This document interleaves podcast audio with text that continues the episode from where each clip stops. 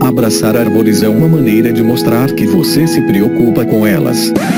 1, 2, 3, 4. If you'll all gather close around the phonograph and listen carefully, I'll tell you how we're going to have a whole lot of fun.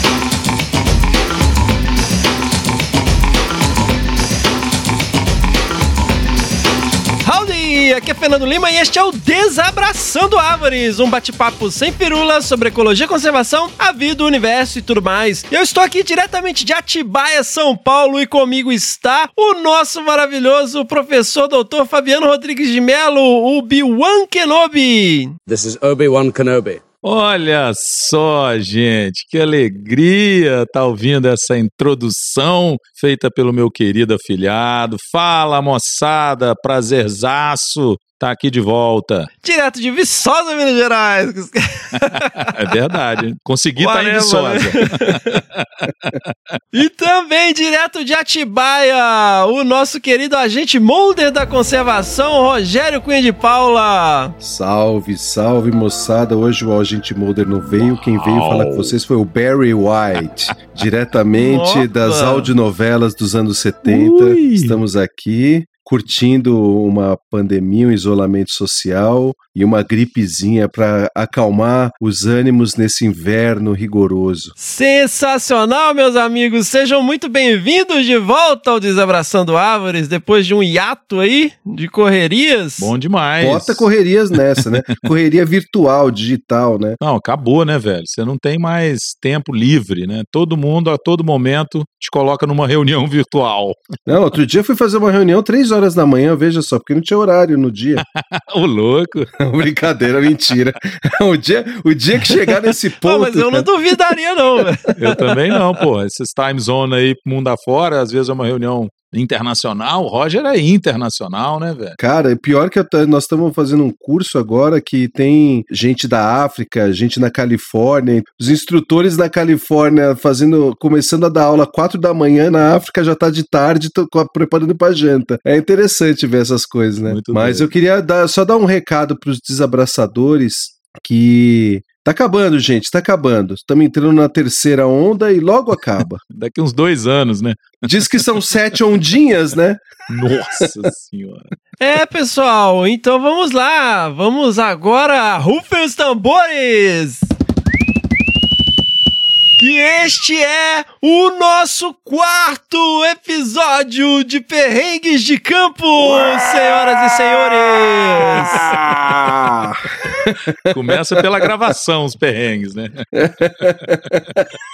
Vamos rir da desgraça alheia. Vamos tentar tirar uma limonada azeda desses limões que a vida nos dá. Boa! Ô, Fê, por falar em limões que a vida nos dá, que a gente sempre vive fazendo caipirinha, teve um desabracerva aí semana passada, né? Que foi justamente quando bateu o pico da gripe aqui, eu não conseguia nem saber qual era o meu nome. Foi bom o Desabracerva, cara? Ah, cara, bom, para quem não sabe do que estamos falando, nós estamos falando do Desabracerva, um encontro aí de desabraçadores e desabraçadoras, onde a gente se reúne para tomar uma com a galera que apoia o projeto, né, lá na nossa campanha no Padrim. E no Catarse, nossas campanhas de crowdfunding, então a gente monta aí essa, esse encontro entre os apoiadores e apoiadoras. E foi sensacional, né? Muito bom, sempre rende boas risadas. Um grande abraço aí pro Lailson, que aos poucos vai mostrando aí suas histórias, embora elas ainda careçam de ápice, mas são sempre as melhores histórias. o, o Laílson, na verdade, foi o, o, grande destaque do último Ultimate Perrengues de Campo, né? UPC, né? Não, e ele mostrou a foto da boneca inflável que eles acharam. Nossa ah, mentira, cara. né? Mostrou, galera. Ó, quem não sabe do que, que a gente tá falando, depois que acabar aqui, volta lá e ouve o episódio de Perrengues de Campo anterior, que nós temos aí um caso sensacional. Eu não vou dar mais detalhes, porque tem plot twist Take Home Messages lá do, do nosso querido Lailson Dantas. Lailson dos teclados. Mas teve bom, cara. Sempre fica lá no final aquela galerinha, a rapa do tacho lá, a gente acaba ficando, batendo papo lá no fim das contas, um, um grupinho pequeno e morrendo de rir lá de, de causos e aventuras e desventuras, sempre trocando uma ideia super animada, muito legal. É isso aí, moçada. Vamos participar, né, Roger? Ajudar aí o Desabraçando e ainda ganhar um Desabraceva aí de vez em quando, que rola muito papo. Vocês também, né, seus putos? Vocês nunca aparecem. Ô, Não, eu meu. não apareço. Só dessa vez eu não tinha condição mesmo, mesmo. Queria muito encontrar aquela galerinha do nosso grupo do WhatsApp lá, dos apoiadores. Eu acho que eu perdi só esse último também. E eu tinha uma razão pra isso, né, Fefo, meu afilhado querido? Tava fazendo o curso do Padilha Treinamentos, porra. Primeiro socorros em áreas remotas. Olha aí, grande Padilha. Nós vamos falar bastante do Padilha hoje aqui, né? Perrengue de campo. É, exatamente. Vamos lembrar dos ensinamentos dele. Abração, Padilha. Você é o cara, meu irmão.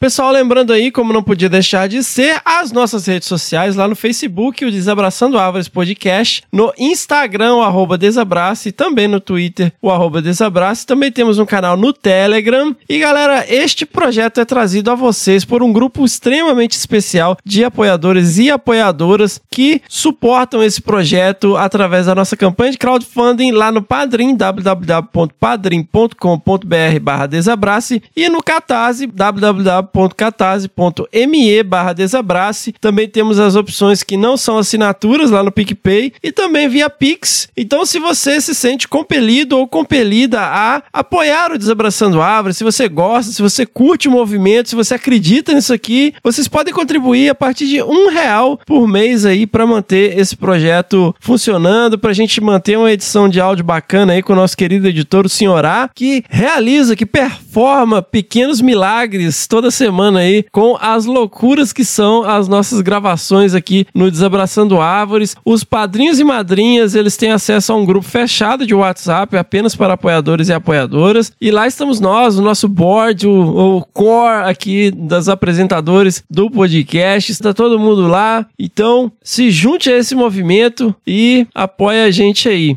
Nós também promovemos encontros periódicos que chamamos de Desabracerva, promovendo aí uma integração entre a galera do movimento, né? A gente bate papo aí, troca outras ideias. Então, ajude aí o movimento, se junte, né? Entre lá no grupo, participe dos Desabracervas e seguimos. Pessoal, nós temos que agradecer, como sempre, a nossa querida Caroline Gomes do arroba Bicho Preguiça Responde. Ela tá sempre ajudando a gente aí, né? Principalmente com as postagens nas redes sociais, mas também ajudando em praticamente todas as frentes do podcast. Então, muitíssimo obrigado, Caroline. E sigam lá o projeto da Caroline, o arroba Bicho Preguiça Responde no Instagram. E nós temos também agora a nossa lojinha, é loja.desabrace.com.br, onde temos produtos lá, nós temos kits de primeiros socorros. Nós vamos enfatizar aqui ao longo desse episódio a importância de um kit de primeiro socorro para você não passar por perrengue à toa. Perrengue a gente sempre passa, mas não precisa correr risco de vida. Adquiram lá. Temos também camisetas,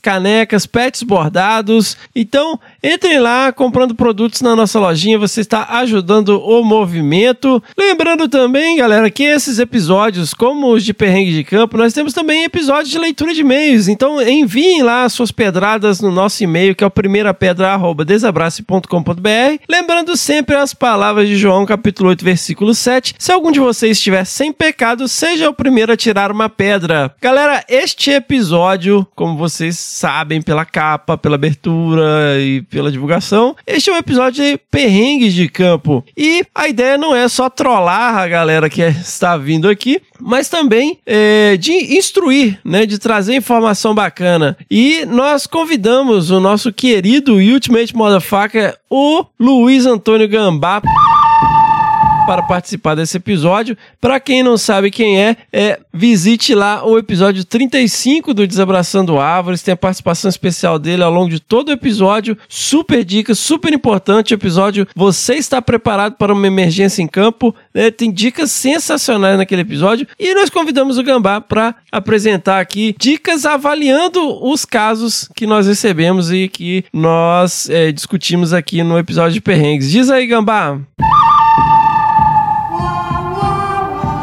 Olá pessoal, aqui é o Luiz Antônio Gambá e é um imenso prazer estar mais uma vez com você no Desabraçando Árvores. E neste episódio, a gente vai abordar algumas características dos temas abordados sobre os perrengues de campo, levando em consideração vestimentas adequadas, questões de hipotermia e também hipertermia, encontro com caçadores e potencial ataque de animais silvestres.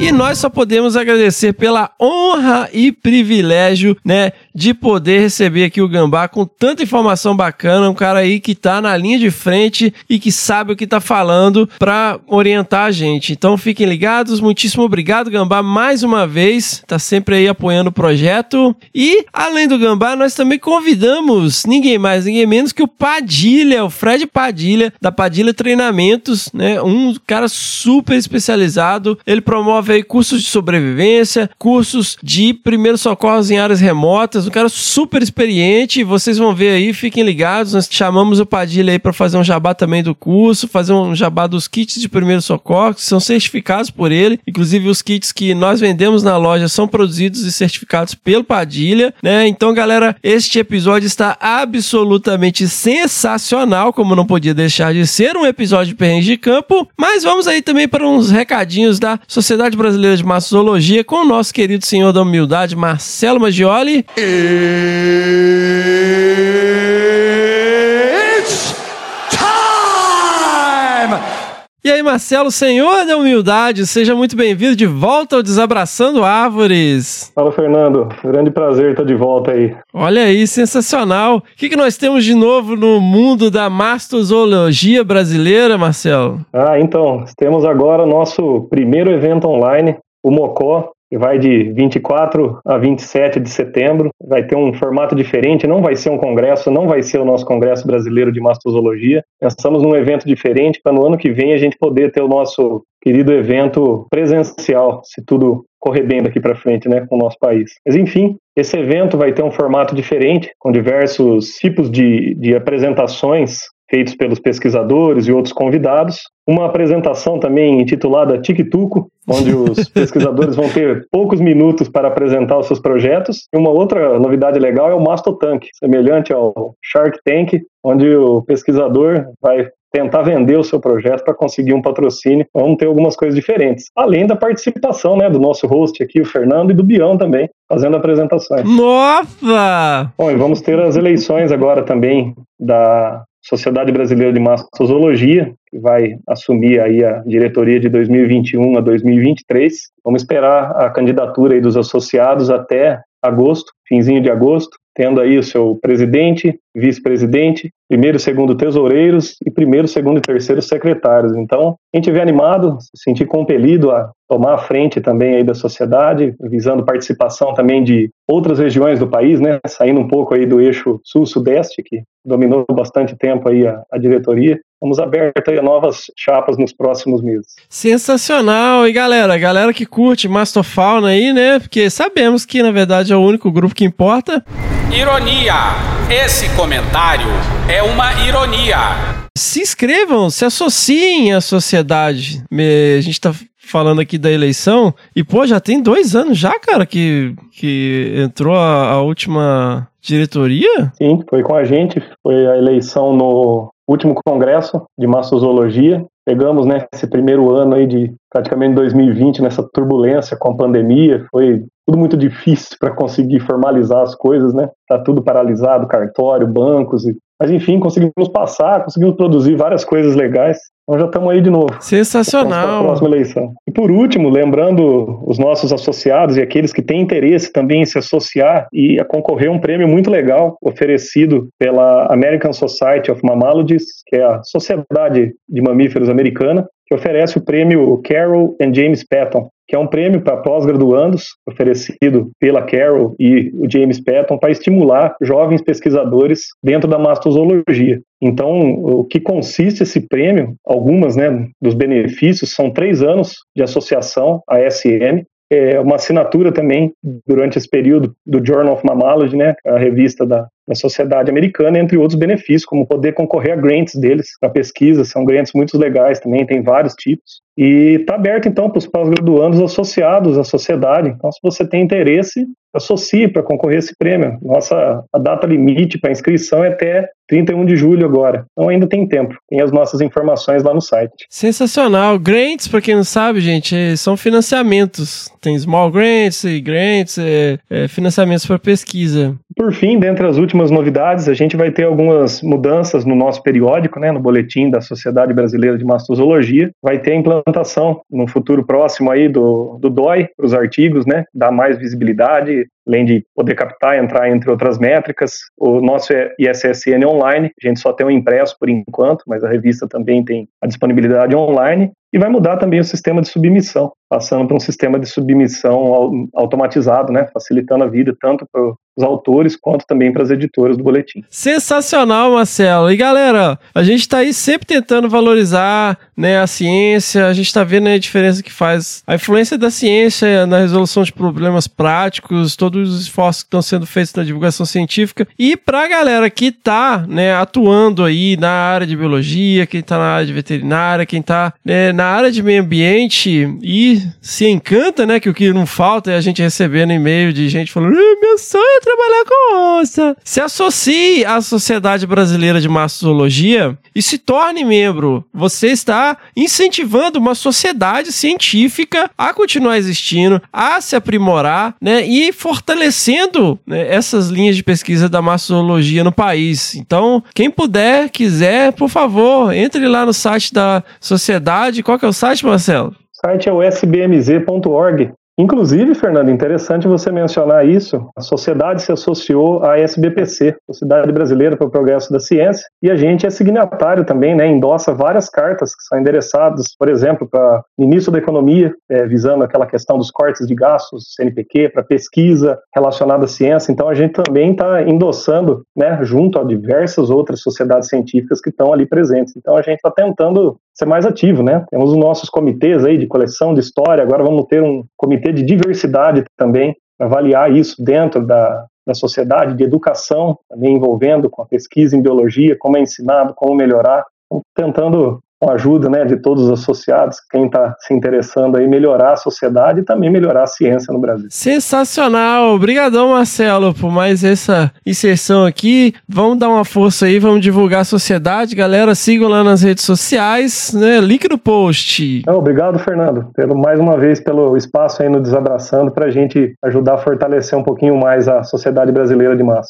Valeu! É nós. Sensacional, moçada! Vamos lá então, vamos para os nossos perrengues de campo. It's time! Então vamos lá, nossa querida Ana Lúcia Venturini Vieira. Olá pessoal, tudo bem? Espero que sim, na medida do possível. Me chama Ana Lúcia. Alô, Canto do Bambu. E o bambu? Bom, não sei se você lembra disso, ela está se referenciando a alguma coisa específica? Alguém lembra aí? Ela mandou um e-mail lá, mandou um vídeo do, do Ah, bambu que, pra ter o... verdade, essa que cara. Que árvore é que essa, sei bicho lá. é esse vegetal? Putz, sensacional, velho. Já curti, Ana. Saudações, Ana Lúcia. Vamos ver. Vamos ver o que vem por aí. Então vamos lá na bambuzada da Ana Lúcia. Escrevo para contar um perrengue. Tá, talvez vocês não achem lá essas coisas, mas quando o Fernando perguntou, vocês se sentiram num perrengue no grupo de apoiadores? Eu pensei, puxa, e como? Eu sempre fui medrosa. Poxa! Ela Puxa. Escreveu para dar ênfase mesmo, viu, galera? Porque a gente tá lendo literalmente o que o pessoal manda. É, porque a galera, assim, né? Porque é- tá competitiva a parada aqui. Aí, aí o pessoal perguntava: ah, pô, eu tenho um perrengue, mas não sei se é perrengue. Eu falei: você se sentiu no perrengue? Então, Conta, se você porra. se sentiu no perrengue, é, um perrengue. Manda aí, velho. a gente avalia. É, Eu sempre fui medrosa para andar no escuro, história de infância. Então acho que dá para imaginar que um campo à noite para mim sempre será um perrengue. Além disso, eu tenho medo, medo mesmo, de serpentes e de aranhas. Muito que bem, um colega da faculdade estava fazendo um estudo de herpeto numa APP, para quem não sabe, é uma área de preservação permanente, localizada dentro da cidade mesmo, porém um pouco longe de casa. Num belo fim de semana de coleta de dados, ele me convidou para participar. Com participar, aqui eu quero dizer que era para ir para o mato à noite e para procurar principalmente serpentes. E ela enfatizou noite e serpentes para demonstrar que ela estava duplamente com medo. Bom senso mandou lembranças, né?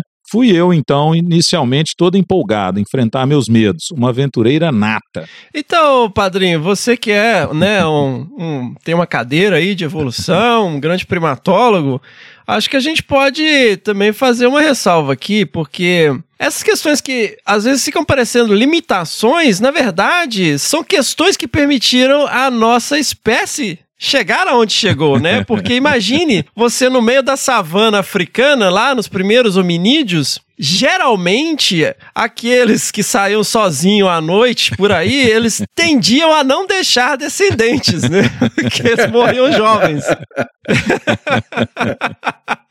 Então, assim, acho que houve uma pressão seletiva para que as pessoas tivessem um medo inato, né, de animais extremamente peçonhantes e de perambular por aí pela noite, né? Até porque a gente nem tem visão para isso, né? O que, que você acha da minha hipótese? Não, ela é totalmente correta, né, do ponto de vista evolutivo, e é o imprint com relação aos animais peçonhentos. É uma coisa incrível, porque está espalhado no reino animal, né, em relação a esses bichos, né? A gente vê isso nos primatas, por exemplo, é incrível como eles têm esse imprint relacionado a esse tipo de bicho, né? E tem a ver com isso que você falou, né, com esse aspecto evolutivo mesmo. Então, minha querida, seus medos fazem sentido até evolutivo, não se preocupe. Olha aí. Então ela foi, né, toda inicialmente toda empolgada enfrentar meus medos, né? Ela fala que fui enfrentar meus medos, uma aventureira nata.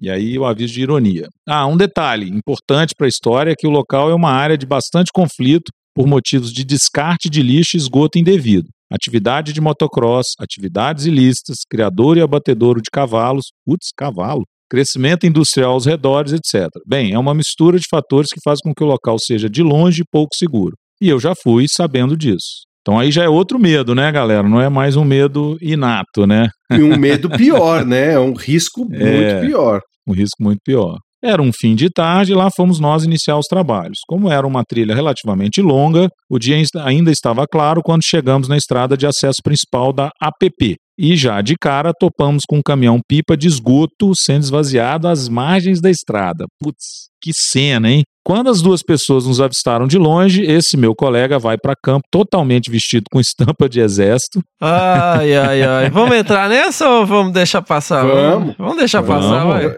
Não, pô, Eu toda... queria ver depois um perrengue com esse menino aí. ver se ele tem. Vamos lá. Entraram no carro, né? Então o pessoal viu a estampa de exército, eles entraram no carro e saíram fugindo de nós, como se fôssemos representantes de algum órgão fiscalizador. Já começou aí o meu cagaço. Sem demais incidentes, seguimos rumo à trilha que dava em uma área rochosa, com uma vista maravilhosa para a cidade. Esse era o nosso destino. Caminho de ida foi sem muitas ocorrências de bichos, confesso que me senti aliviada. Lógico, né? Ela não queria ver serpente. Vimos apenas alguns anfíbios que paramos para registrar. Quando chegamos ao nosso destino, sentamos para lanchar e nos preparar para fazer uma ronda na área alvo do estudo. Outro detalhe importante é que, em todos os outros dias de coleta de dados, esse colega tinha a companhia de um senhor muito conhecido da região, famoso por apaziguar conflitos e conhecedor da área, mas nesse dia não. Nesse dia ele tinha um compromisso não pôde ir. Ô sorte! Então estávamos eu, ele e mais uma amiga apenas, sentados, observando as luzes da cidade no horizonte, comendo um bolo que havia levado, bem tranquilos e felizes. Por aquele momento, começamos a ouvir vozes em alguns dos lados, e ainda que de longe, elas despertaram em nós um alerta de que aquilo não era bom. Era o fim do nosso momento de contemplação. Não tenho certeza de quem começou a juntar as coisas primeiro, pode ter sido eu. Nem o momento exato que foi decidido que a missão havia sido abortada. Só sei que partimos em disparada a trilha, eu completamente movida pelo medo e disputando o lugar do meio para não ir para frente nem para ficar por último. Esse sempre morre primeiro no filme de terror. Ponto. Sim, me julguem por ser egoísta, eu fui mesmo. Em alguns momentos ouvíamos as vozes bem perto. E lembram que falei sobre ser um criador de cavalos? Infelizmente, as pessoas abandonam os animais que estão doentes para morrer lá. E para que eu não me esquecesse nunca daquele dia, os gritos agonizantes de algum cavalo sofrendo se somou à sinfonia do horror. Só de lembrar eu fico arrepiada. Nessa hora, as serpentes que poderiam cruzar meu caminho eram a menor das preocupações. Mas quem morre primeiro no filme estava no topo dos pensamentos. Seguimos nosso caminho rumo à civilização, mantendo um ritmo acelerado e a voz baixa para não sermos ouvidos por quem quer que fosse que estava por lá. Depois de longos minutos de medo, sabe quando não passa nenhum átomo? Pois é, ô louco. Agora que eu entendi a correlação dela. Chegamos na estrada que logo em seguida dava acesso à rua onde encontraríamos o pai do colega que iria nos buscar e levar para casa. Ufa! Eu não entendi. Eles estavam no mato, aí ouviu voz e saíram correndo. É e- isso aí. É isso? É, é isso aí, é o perrengue dela. Ah. Mas pra quem, né, tava muito amedrontada, serpentes, aranhas e com a noite e sabendo da situação, porque aí é aquilo que o Rogério tava falando, né? Eu também concordo, cara. Muitas condições de campo que eu passo mais perrengue, assim, né, em termos de medo, é esse mesmo. É de ter alguma condição, né, de ilícita ali, vamos dizer assim, né, é, ilegal que tá rolando, mineração ilegal, desmatamento ilegal, né, algum caçador que você encontra, que você tem medo mesmo, né, de ser alvejado, de ser raptado, sei lá, né, a gente já teve outros perrengues aí em que a gente ouviu isso, né, enfim. Bom, aí ela vai terminando aqui, né? Bem, no fim das contas, todos sobrevivemos, graças a Deus. Hoje em dia eu poderia chamar esse evento não de perrengue, mas de um trauma. Tá vendo? Ela até corrigiu aí. Cagaço. Não de perrengue, Cagaço. mas de cagaço. É. Quando lembro disso, fico refletindo o quão perigoso pode ser individualmente para o grupo uma pessoa totalmente despreparada psicologicamente para situações de estresse em campo. AK eu. Felizmente, foi apenas um susto e há um- uma grande chance de que as vozes fossem apenas de alguns camaradas fumando um baseado. Esse é o boldo bom. Ou aproveitando a noite para fazer trilha. Ah, então. Assim, eu não ia falar nada, mas como ela falou, então assim. o que acontece, assim, é, é, vamos dizer assim, que a juventude dos anos 80 era um pouco diferente, assim. E os pais não eram muito liberais. E, e a família, né, de maneira geral, não era muito liberal. Sim. Então, usualmente, assim, hipoteticamente, né? Um amigo. Um amigo que eu. Vários amigos que eu tinha, eles iam pras quebradas, né? A famosa quebrada, ali numa trilhinha ali, num bairro, é, no comecinho da trilha, ou numa construção, né? Na obra ali, que tá. dá pra pular ali, não tem ninguém e tal. E fumava um baseadinho Que boldo bom. Né? Vá- Vários amigos, vários conhecidos, né? Que eu tinha e tenho, é, faziam isso, jovens. Várias vezes você encontrava com uma outra galera que já tava lá. Ou às vezes você mesma tava coisa. lá, eles, né? Eles estavam lá. e aí chegava uma outra galera. E aí, às vezes, você já tá. Eles, né? Estavam lá assim, né? Dando tapinha. E aí chega uma galera assim, no meio do escuro, ô, e tal, aí que você não conhece. Então, assim, é.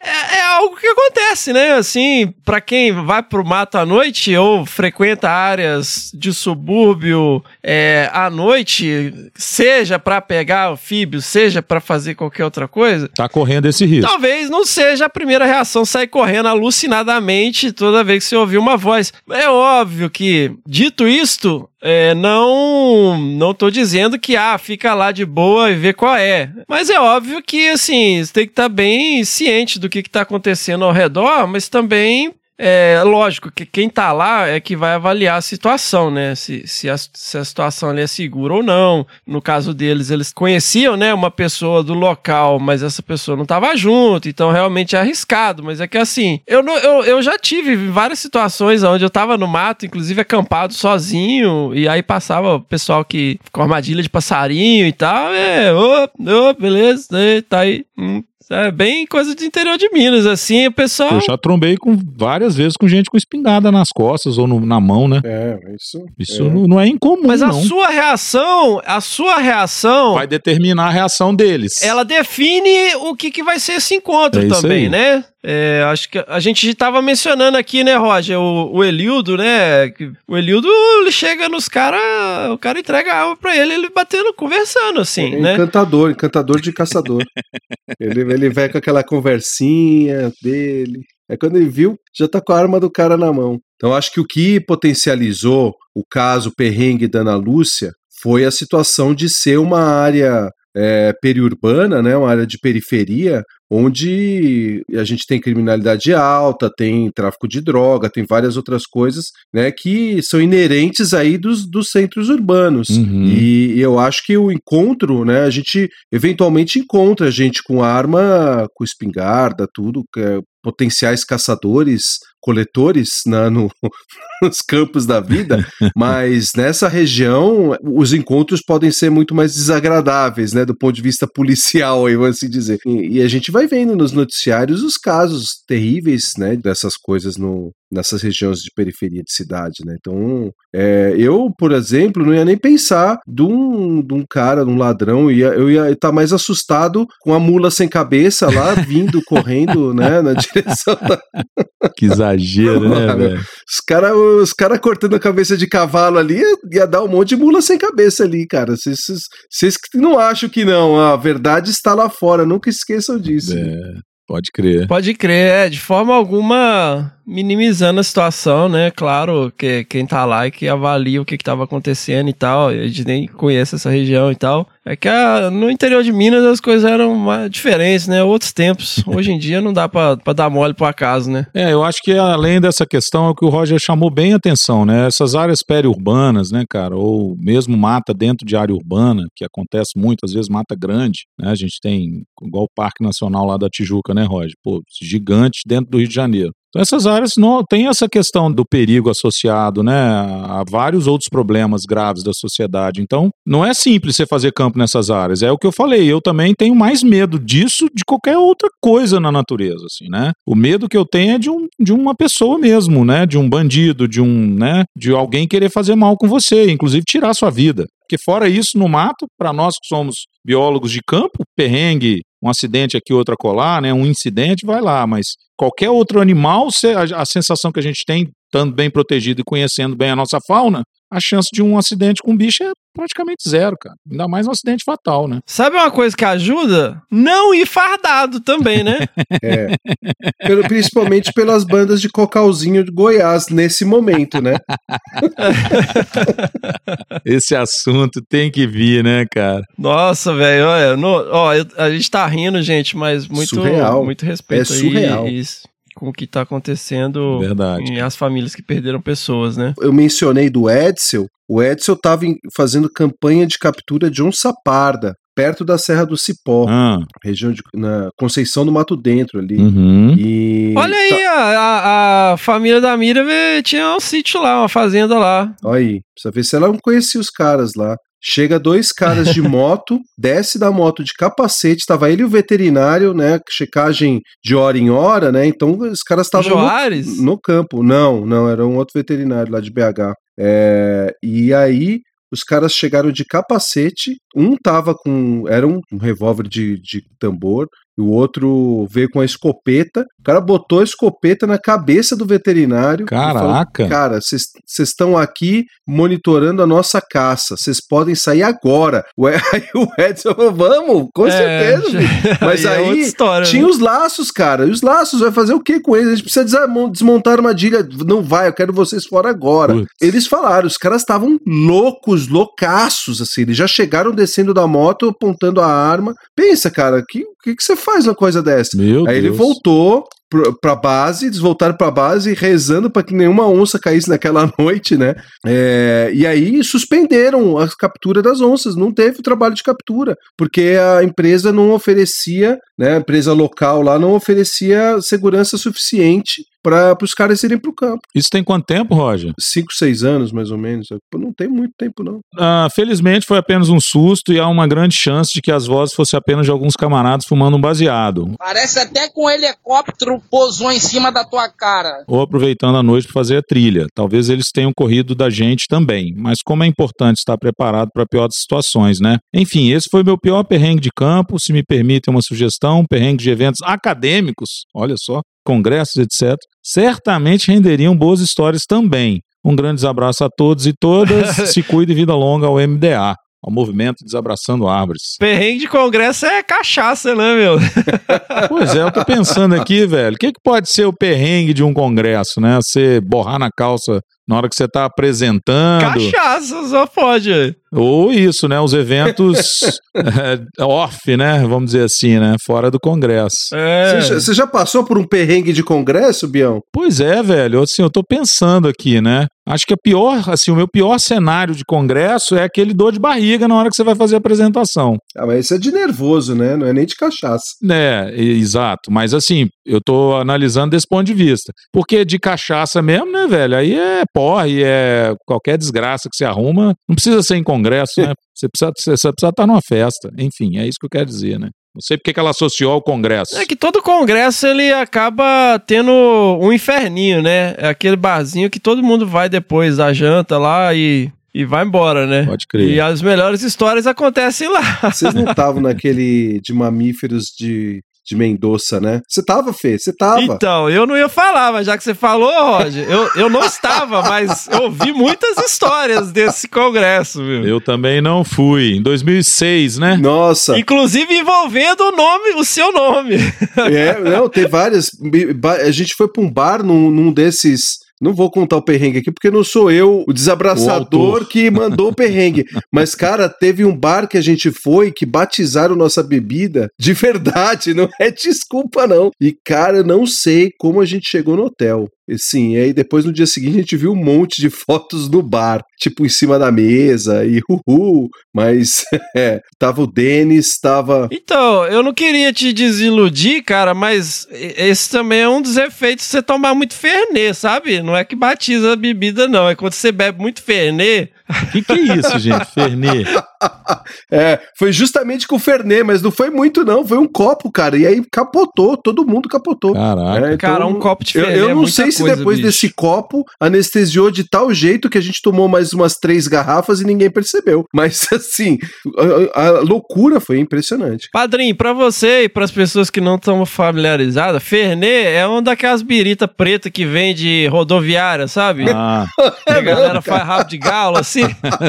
Mas que na Argentina a galera toma muito com, com Fernet, com Coca-Cola, assim. É tipo uma birita que sempre tem na. É, no churrasco, nas coisas, assim. É, A gente aqui não tem muito hábito de beber, mas é uma parada forte do inferno, cara. É, é forte, mas não é assim também. é doce então, Roger? Porque você tá falando que é gostoso de beber, deve ser doce pra caralho, né? Bião, se te falar a verdade, eu não lembro.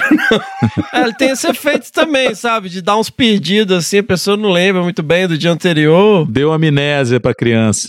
Deu, cara, total. Amnésia de verdade, alcoólica. Assim, foi- mas assim, foram várias pessoas naquele bar naquela noite que reportaram isso, sabe? Então eu acho que os caras estavam de sacanagem mesmo, porque era muita gente do Congresso lá, então foi, foi um perdidaço mesmo. assim. Muita gente passou muito mal. Cara, os caras, eu vou te falar, viu? O cara vai falar, ah, batizaram o Fernet. Os caras vão falar, enche os cones de "Ah, puta, eu vou batizado. Aí no dia seguinte volta pra lá pra beber pra ver se não tava batizado mesmo ou não. Então, e aí a gente não passou mal no dia seguinte. Foi a Ah, prova dos tá. nove, entendeu? Ou o seu fígado tinha ido pro pau já, e você já não tava tomando igual no dia anterior, né? Bom, vamos passar pro perrengue do Wagner, porque aí a gente tem. tem Vamos lá, próximo perrengue.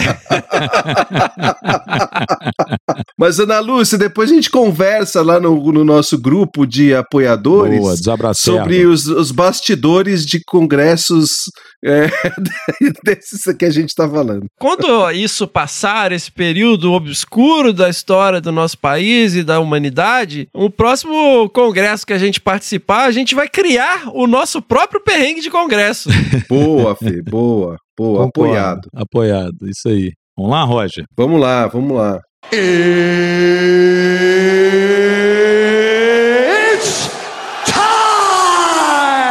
perrengue é do Wagner Gouveia Filho. Boa tarde, pessoal, todos bem? Segue meu pequeno perrengue. Entre o final de fevereiro e início de março, eu estava no Mato Grosso realizando um trabalho de levantamento de peixes Eu vou plantar cenouras. na bacia do Rio Xingu. Era manhã, bem cedo. Peraí, deixa eu parar para respirar aqui. cara. Eu já ia falar isso.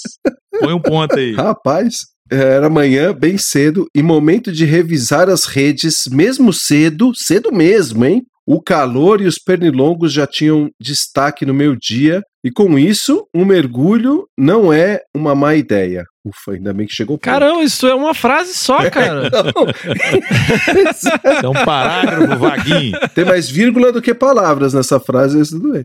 O ponto em questão não tinha um acesso muito bom. Barro, escorregadio, na beira do rio, uns dois metros de altura e algumas árvores pequenas. Tanto é que quando fui colocar a rede, desci nadando até outro ponto, mais embaixo no rio, para achar um local de melhor acesso para sair. Já dentro do rio, estou recolhendo a rede quando escuto um barulho estranho e olho para minha colega de campo que estava do lado de fora. Ela faz uma cara de preocupada e então pergunto: Que barulho é esse? E ela responde: Não sei, não vi o que era. Meio tenso, parei e fiquei prestando atenção no rio. Imaginei ser uma anta que poderia estar nadando e poderia ter respirado e mergulhado. O barulho se repete, um pouco mais para baixo, e então, fim do mistério. Uma ariranha frente a frente comigo, algo entre 5 e 10 metros de distância. Pouca precisão.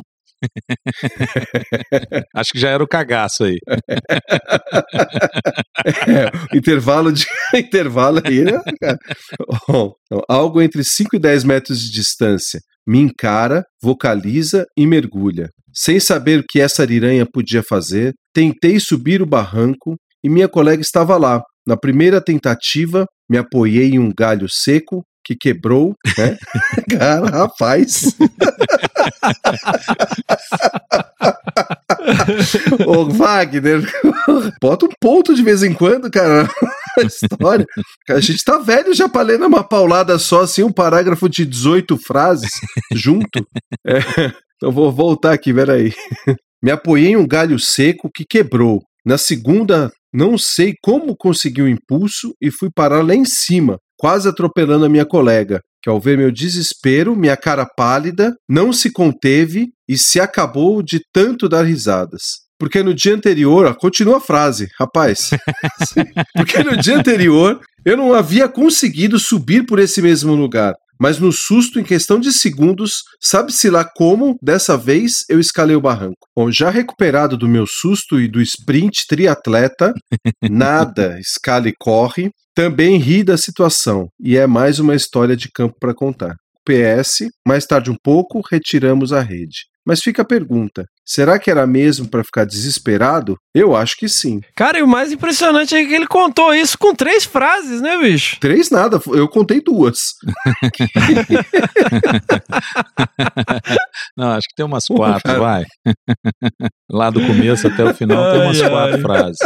É, então, mas cara, sobre a pergunta aí do final, Roger, eu acho que, né, vocês talvez possam ajudar nisso aí. Eu não sei se era pra ficar desesperado, mas, cara, com mustelídeo, eu acho melhor não arriscar, né, meu? Ah, a Ariranha é super territorialista, né? O bicho vem pra É, cima cara, de barco, mustelídeo, cara. né, cara? É. Eu acho que Lontra até é um pouco mais tímido, mas a Ariranha vem pra cima de É. barco, inclusive, É né? isso aí. Então, não É. sei. Famoso nome onça d'água não é à toa da ariranha, né, velho? O pessoal tem, É. tem É, olha aí. respeito, né? Não vou dizer medo, mas respeito, porque ela realmente é territorialista É. e ela demonstra isso, né, com esses sinais, né? Vindo pra cima, vocalizando, né, Roger? Exatamente. Eu nunca vi história de da Ariranha ir pra cima de, de pessoa nadando, de banhista, mas eu acho que pode ser possível. Vai pra cima de onça? Eu Mas é, acho. cara, é assim, tem o Caboquinho do Rio, você nunca ouviu falar do Caboquinho do Rio?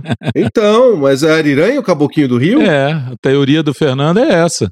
Moradores de uma pequena cidade do interior de Minas Gerais andam assustados com uma criatura estranha. É com sol a pino alguns que os moradores ter daqui dizem que o tal caboclo d'água que aparece coisa na do outro mundo. É em Minas Gerais. Tem até recompensa para quem capturar o misterioso bicho que vive nos rios. É conhecido como caboclo d'água. Ai, cara, ela vem quando você tá pescando assim, ó. é- não, mas você sabe a história do Caboquinho do Rio? E do lado de lá do rio, tava aquele trem esquisito lá. Falei, é a praga daquele trem que eu não tô sabendo que é aquilo. E parecia um macacão grande, um trem. Falei, "Ih, esse trem. Não fiquei com medo não. E lá. Ele foi e passou, ficou bem tempo, meu Deus. Tava com a água aqui assim, ó. Ele foi, pegou na perna e deu um puxãozinho. Aí, quando, quando ele pegou, ele me deu uma raiadinha na perna mesmo. Aí ficou a marquinha. Pô, aí na hora eu corri para pular de cá. Eu corri pro outro lado, saí na grama. E ele, ele ficou. Ele, ele voltou para lá, mas não viu mais não.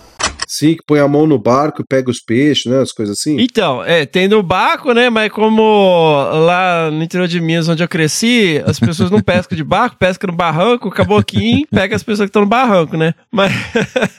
Que é o mesmo que ele é o vem caboclo por trás, d'água, né? Assim, É ó, o mesmo. ele tem as mãos cheias de unha e pega você por trás assim, a- abre essa cara. Caralho! ah, é, essa história eu não sabia, não, cara. Esse, esse livro aí, essa aí é a história da cripta. Essa eu não conhecia, não, cara. Ô, meu avô ficava puto se eu falasse essas coisas de caboclinho do rio. Ele, olha, ele brigava comigo. Acreditava Mas mesmo, falava né? dando risada. Assim. Não, as pessoas acreditam, Não, né, ele cara? falava São- sério. É. Não, não. Quando eu Ele falava falava. sério, ele- Quando eu falava zombando, que ficava puto. Não, não, tipo, eu não sabia o que, que era isso. Aí eu ia pescar com meu avô. Aí a menina lá da rua veio falar: Ah, mas nossa, você vai estar indo lá com seu avô, você, e o caboclinho vai te pegar, não sei o quê. Aí eu cheguei em casa e falei: Ah, avô, caboclinho do Rio, como é que é esse negócio aí? Aí ele me brigou comigo.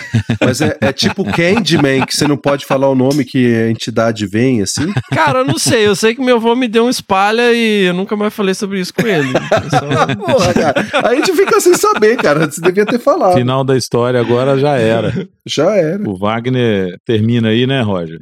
Mandando um desabraço. É. Segue o link com o som que achei parecido com o que ela fez. E é a primeira vocalização é, no após os 14 segundos.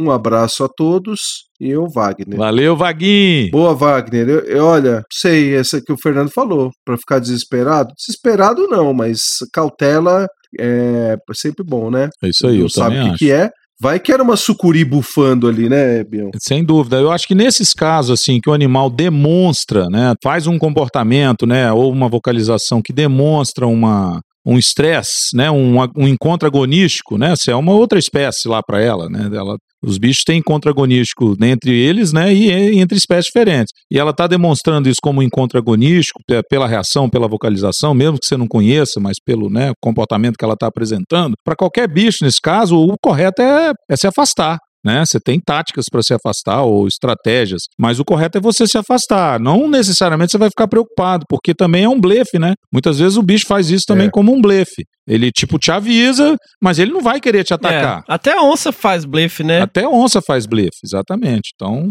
é isso, Vaguinho. Porra, que privilégio ver uma ariranha, velho. É. Qual é, meu irmão? Vamos ver o que, que o nosso amigo Luiz Antônio Gambá tem a dizer sobre isso? Bora. Vamos, vamos.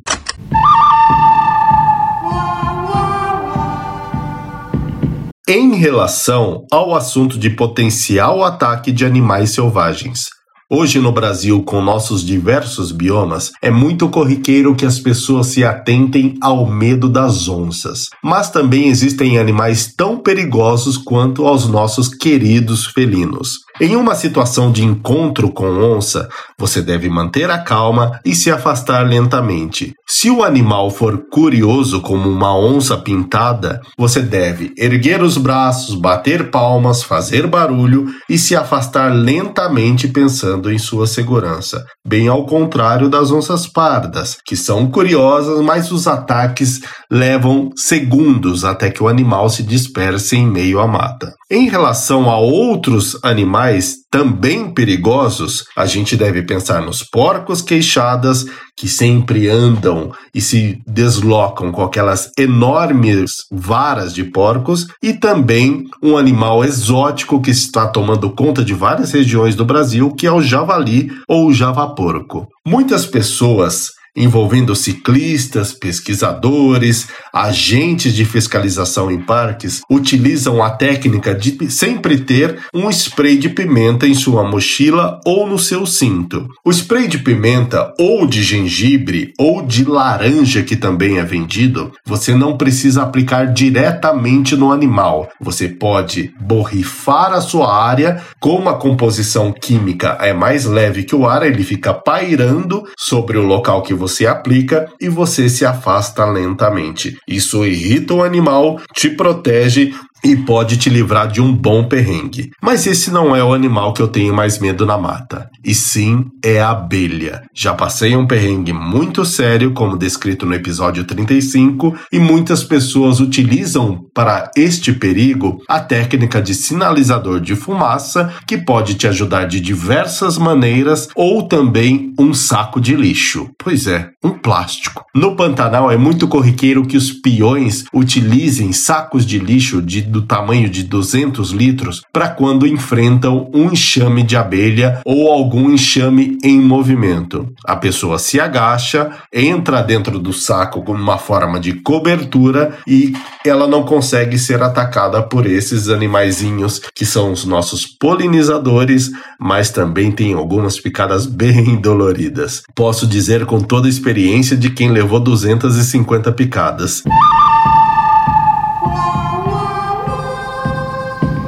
Então vamos lá, moçada. Mais um super perrengue aqui da Caroline Figueiredo. Olá, queridos hosts do Desabrace. Olá, Carol. Queria ter perrengues emocionantes envolvendo animais, campos no meio da Amazônia, atoleiros de 4x4, mas não é o caso. Como trabalho com educação ambiental e estudo do meio para crianças e adolescentes, fazemos vários roteiros dentro e fora de São Paulo. Um dos roteiros em que todos os educadores têm pavor de ir é para a famosa nascente do Rio Tietê. O lugar é lindo, mas a estrada é bem sinuosa, curvas que não acabam mais. Em uma das idas até lá, com crianças de 9, 10 anos, saímos da capital e fomos rumo a Salesópolis. Bom, na ida, tudo lindo. Conseguimos segurar a vontade da molecada, de comer aquele salgadinho, sabor chulé, junto com o famoso creme de avelã e refrigerante sem gelo. A... Fico imaginando, né? Que comida saudável, né? Apesar da professora dizer que precisávamos deixar os alunos dela comerem. Alertamos sobre o perigo de passarem mal e ela aceitou que o lanche fosse realizado após as curvas. Até aí tudo bem. O roteiro aconteceu de boas. Fomos nos pontos de visita, almoçamos, continuamos o roteiro. Por volta das 15 horas, paramos numa fazenda onde os alunos comeram uma deliciosa salada. Era época de calor, por volta das 16 horas embarcamos no ônibus para retornar à escola. Assim que subimos no ônibus, a professora abençoada disse: Os meus alunos precisam comer o lanche que eles trouxeram. E eu falei, professora, Vamos esperar passar as curvas mais sinuosas e logo após liberamos para eles comerem. Já tô vendo tudo. infelizmente, aí ó, infelizmente ela não me ouviu. Falou que eles podiam comer à vontade e foi o que fizeram. Avisa a galera que ouve o podcast comendo que a coisa pode ficar um pouco nojenta a partir desse momento. que que é isso, gente? Não demorou muito para chegar a primeira curva e a primeira criança gorfar. Acudimos a criaturinha e logo veio o segundo gorfo, no meio do corredor. Aquele cheiro de salgadinho de chulé mal digerido, junto com tomate cereja da salada. Puta que eu Caramba, nossa, velho. Nojo, mano. Tinha um filme do Pestinha, né? Que ficam na, num brinquedo desses parques itinerantes que eles botam o brinquedo pra rodar rapidão, fica todo vomitando sem parar. Nossa. Ai, ai. Depois disso foi só ladeira abaixo, porque a gorfada foi coletiva, totalizando 10 aluninhos passando Nossa. mal ao mesmo tempo. Caramba, Sem contar o fogo velho. no parquinho dos outros gritando com nojo dos coleguinhas. Eu e a outra educadora que estava comigo não sabíamos se acudíamos às crianças, se davam uns tabefes na professora ou se falávamos para o motorista parar o ônibus, pois a situação estava caótica e queríamos fugir correndo. No fim, pedimos ajuda para o motorista, já que o cheiro de azedo estava na cabine dele. Cacildes. O ônibus parou, limpamos o caos, trocamos os gorfadinhos de lugar, colocamos o ar-condicionado no gelado e pedimos para ninguém mais comer. E seguimos apreensivas rumo a São Paulo. Moral da história. Nossa, cara. Não coma antes de pegar uma estrada com curvas sinuosas, ar-condicionado bem gelado ajuda a não passar mal e não deixe professores sem noção tomarem conta dos alunos. É isso, gente. Sei que o prêmio é para perrengues de campo, mas o meu foi, de um, foi um de ônibus. Beijos e abraços a todos. Muito bom, muito bom. Gostei, gostei. Cara. Foi bem inventivo, né? Vamos dizer assim. Foi bem inovador. Foi, foi. Original, né? Original. Original. Isso. Sensacional. Um beijo, Caroline. Valeu, Carol. Esse aqui é, o, é o perrengue meio. Foi um perrengue meio azedo, né? e bem nojento, né? Nossa, cara. Esse foi o perrengue escatológico do, do episódio. É, Deus o livre. It's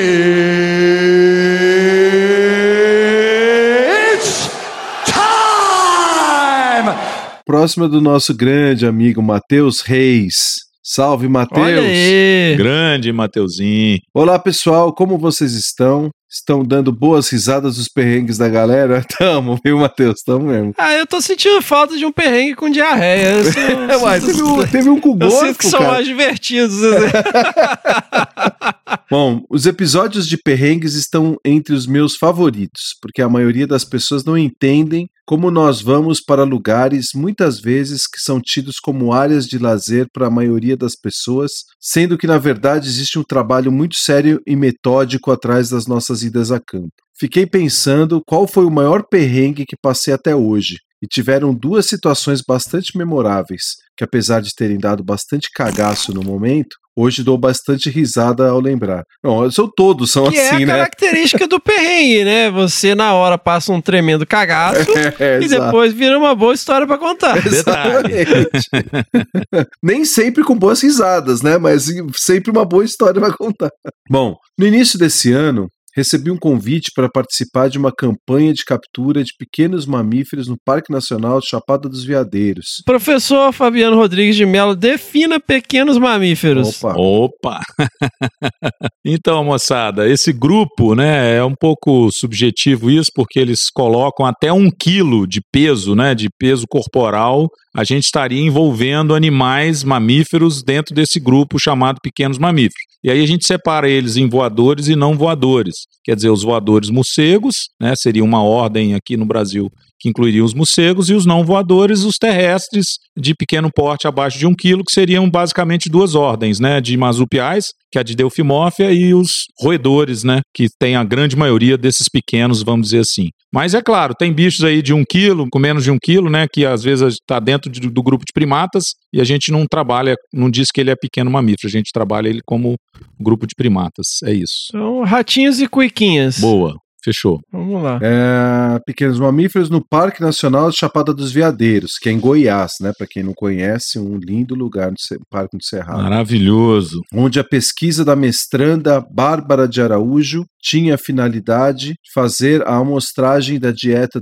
de roedores e marsupiais, antes e depois da passagem do fogo, em áreas do parque já destinadas à pesquisa com manejo do fogo. Sempre tive vontade de conhecer a Chapada dos Veadeiros e não hesitei em aceitar o convite. Dois dias após a proposta, peguei o ônibus para me juntar à equipe que estava já no local. Logo ao chegar, me vesti na rodoviária interestadual de Alto Paraíso e fui direto para o campo, onde toda a equipe estava reunida em uma área do parque, que estava delineada para amostragem, mas por estar em época de chuva, estava completamente alagada, atrapalhando a coleta dos dados. Porra, esse episódio ele vai ser marcado pelas frases sem fim, né? Faltou. Cara, os caras estão abolindo ponto nas frases. Never end story. Não, o pior é que foram as duas. São os dois que eu peguei, cara. Eu tô velho já pra ler essas coisas assim na- numa tacada só. É porque você não viu o que vem aí, é um parágrafo. Eu acho que vale um momento educativo aqui também, galera, porque assim, muita gente que ouve a gente tá aí na lida, né, de pesquisa, seja dentro do, de órgãos governamentais, seja no terceiro setor, seja no universo acadêmico, e tem um tipo de artigo, cara, que é um artigo chato do inferno, cara, que é o artigo das exceções. Você pega o artigo pra ler, nosso treinamento amostral, nós instalamos seis armadilhas fotográficas de fevereiro a junho, exceto na primeira semana de março, que uma câmera deu defeito. Na segunda campanha de captura, duas câmeras foram roubadas e aí nós tivemos não sei quantos pontos de amostragem, exceto na penúltima semana em que tivemos que trocar a câmera de lugar porque houve uma grande chuva e foi alagado. Falei, Caralho, velho, que merda é essa, pô? Pra que, que põe esse tanto de coisa no artigo? Cara, eu tô te falando porque eu já li artigo assim, cara. É muito chato, meu. Você não precisa definir toda a metodologia, tudo que deu errado, sabe? Pô, É isso aí. É, o momento corneta. Olha lá. Momento corneta, é, galera. Sejamos mais objetivos e vamos pra parte escatológica, né? O que a gente vê, quer ver mesmo é a galera se fuder, né? Se a galera lá se cagar, né? Eu quero ver. Quer ver a galera se cagar, fala a verdade. O cara, Fernando quer ver merda. O Fernando quer ver merda. Ah, é, cara, eu quero ver a galera, né, passando perrengue lá, agarrado no. no Quer no- ver gente borrada. É. Bom, vamos lá. Ao ver o desespero da Bárbara, preocupada como os dados de sua amostragem indo literalmente por água abaixo, perguntei se não existiam outras áreas que poderiam ser amostradas. E ela informou que existiam duas áreas que estavam previstas para a amostragem, mas que a estrada até elas estavam em péssimo estado, já atolado ao tentar chegar lá com. Caceta! Calma, Respira Roger. fundo aí, Roger. É, que hoje tá foda, né, Roger? Tá com o nariz estupido aí, com gripe, aí não dá pra ficar pegando fôlego, né, meu? Não dá, cara. O bicho tá se afogando ali na respiração dele. Bom, já atolado ao tentar chegar lá com, Fiat, com uma Fiat Strada, mas que ninguém tinha tentado ir ao local com a Mitsubishi L200 ano 2002, carinhosamente apelidada de Pequi, por não terem experiência ao dirigir carros tracionados. Como eu já tinha dirigido. Eu não entendi a relação do Pequi com a falta de experiência, mas vamos aí. que é espinhoso, né? Sei lá. Como eu já tinha dirigido outras caminhonetes e tratores, além de querer mostrar trabalho, me ofereci para poder guiar o carro até o local. Mas ela me alertou que o chefe dos guardas do parque havia falado que, caso atolasse, a equipe do parque não poderia vir nos socorrer, pois estavam em uma operação combatendo um garimpo clandestino no meio do parque. Ou seja, né? o que, que Vai aconteceu? ficar na roubada. Né? Vamos lá. Lógico. É. Confesso que na hora me bateu um leve cagaço de algo dar errado. Olha lá. Mas não queria parecer que estava fazendo corpo mole logo no primeiro dia. Então acordamos cedo no dia seguinte e enquanto o resto da equipe conferia as áreas, as Já áreas armadilhadas, já armadilhadas, Bárbara, Marco, seu marido, que também estava auxiliando no campo, e eu fomos até a área do parque com a esperança de achar pelo menos uma das áreas que estivesse viável para a amostragem. Ao chegar na estrada de terra, peguei o volante daquele tanque de guerra de quatro rodas, enquanto o pessoal descia e acionava a tração nas rodas dianteiras. Durante o caminho, a caminhonete parecia que estava em cima de um quiabo, de tanto que escorregava. Ela, é. Lá e vem. após algumas escorregadas, um tanto quanto violentas na pista, consegui passar pelos três atoleiros principais.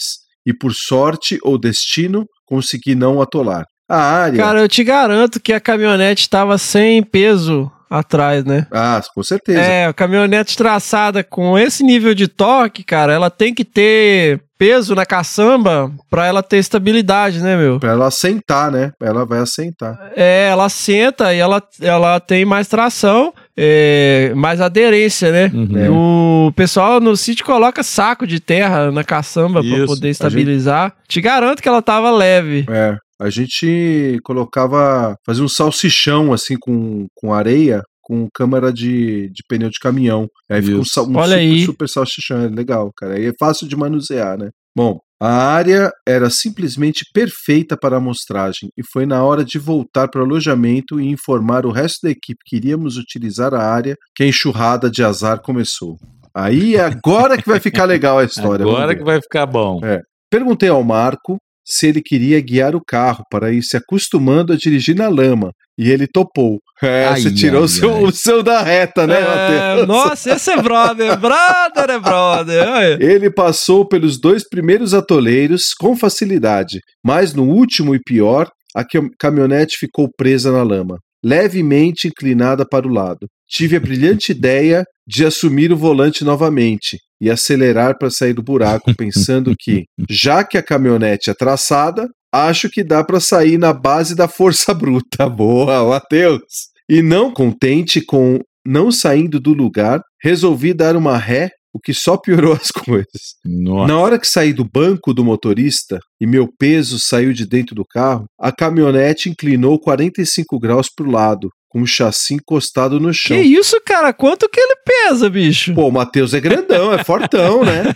Ele deve pesar uns 100, mais ou menos. Ô, Sei lá. louco, velho. É, a caminhonete inclinou 45 graus para o lado, com o chassi encostado no chão, a roda dianteira esquerda suspensa no ar e a roda traseira direita enfiada no buraco que ela cavou enquanto eu acelerava. E toda Meu vez que Ah, tentávamos empurrar a o caminhonete. chassi, já era. É. Não, aí não sai, né? E toda vez que É, tentávamos ali, em- empurrar a caminhonete para trás, ela balançava igual uma gangorra apoiada somente em duas rodas, ameaçando capotar de vez. Meu Deus. Como não levamos nada para cavar, tivemos que usar uma das armadilhas Shermans como pá e buscar pedras pela estrada até encher o buraco em que a roda traseira estava enfiado, para finalmente dar tração e conseguir tirar ela de lá depois de horas. Nossa. Apesar de toda essa dor de cabeça inicial, essa foi uma das áreas onde conseguimos um ótimo N amostral, além da paisagem sensacional de cair o queixo. Não tem como não ficar maravilhado, estando em um lugar tão paradisíaco como aquele, além de todo o aprendizado e troca de conhecimento que estava tendo com as pessoas no campo. Muito bom.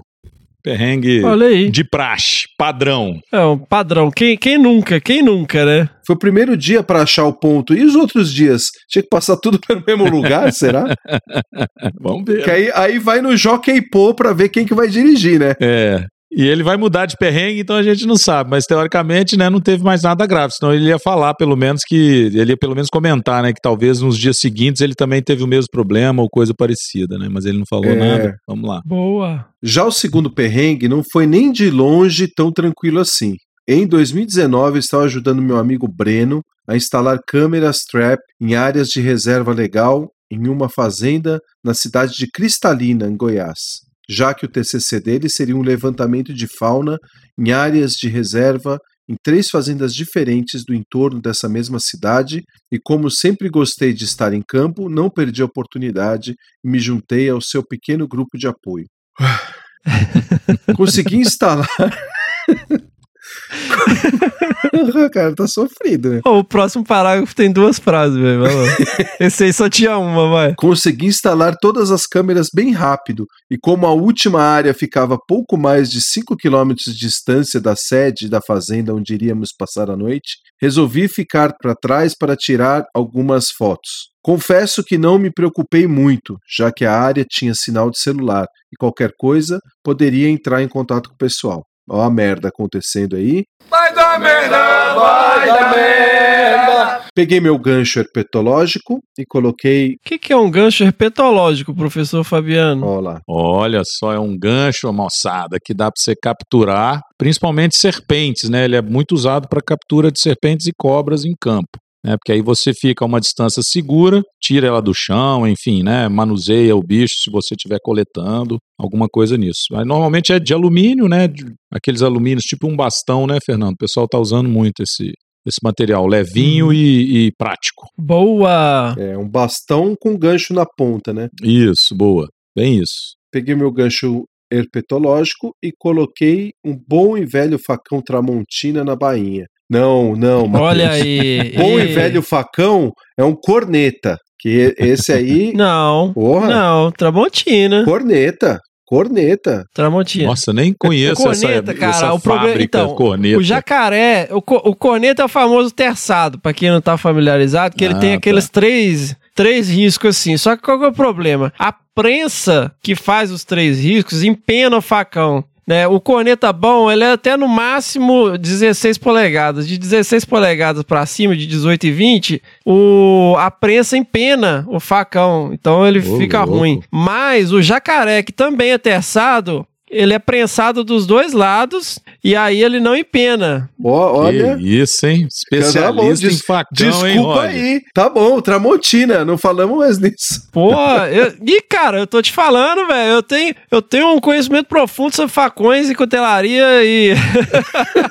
Tudo e eu bem, te falo, garoto. cara, é muito louco. O, o, o facão Tramontina, ele é muito respeitado no mercado internacional, cara. É, eu já procurei muito um Martindale. Inclusive, galera, quem tiver aí um Martindale, um facão Martindale, é, por favor, me procurar no privado. Eu, eu não pago mais que 100 reais, tá? Mas eu, a gente negocia aí. Não interessa.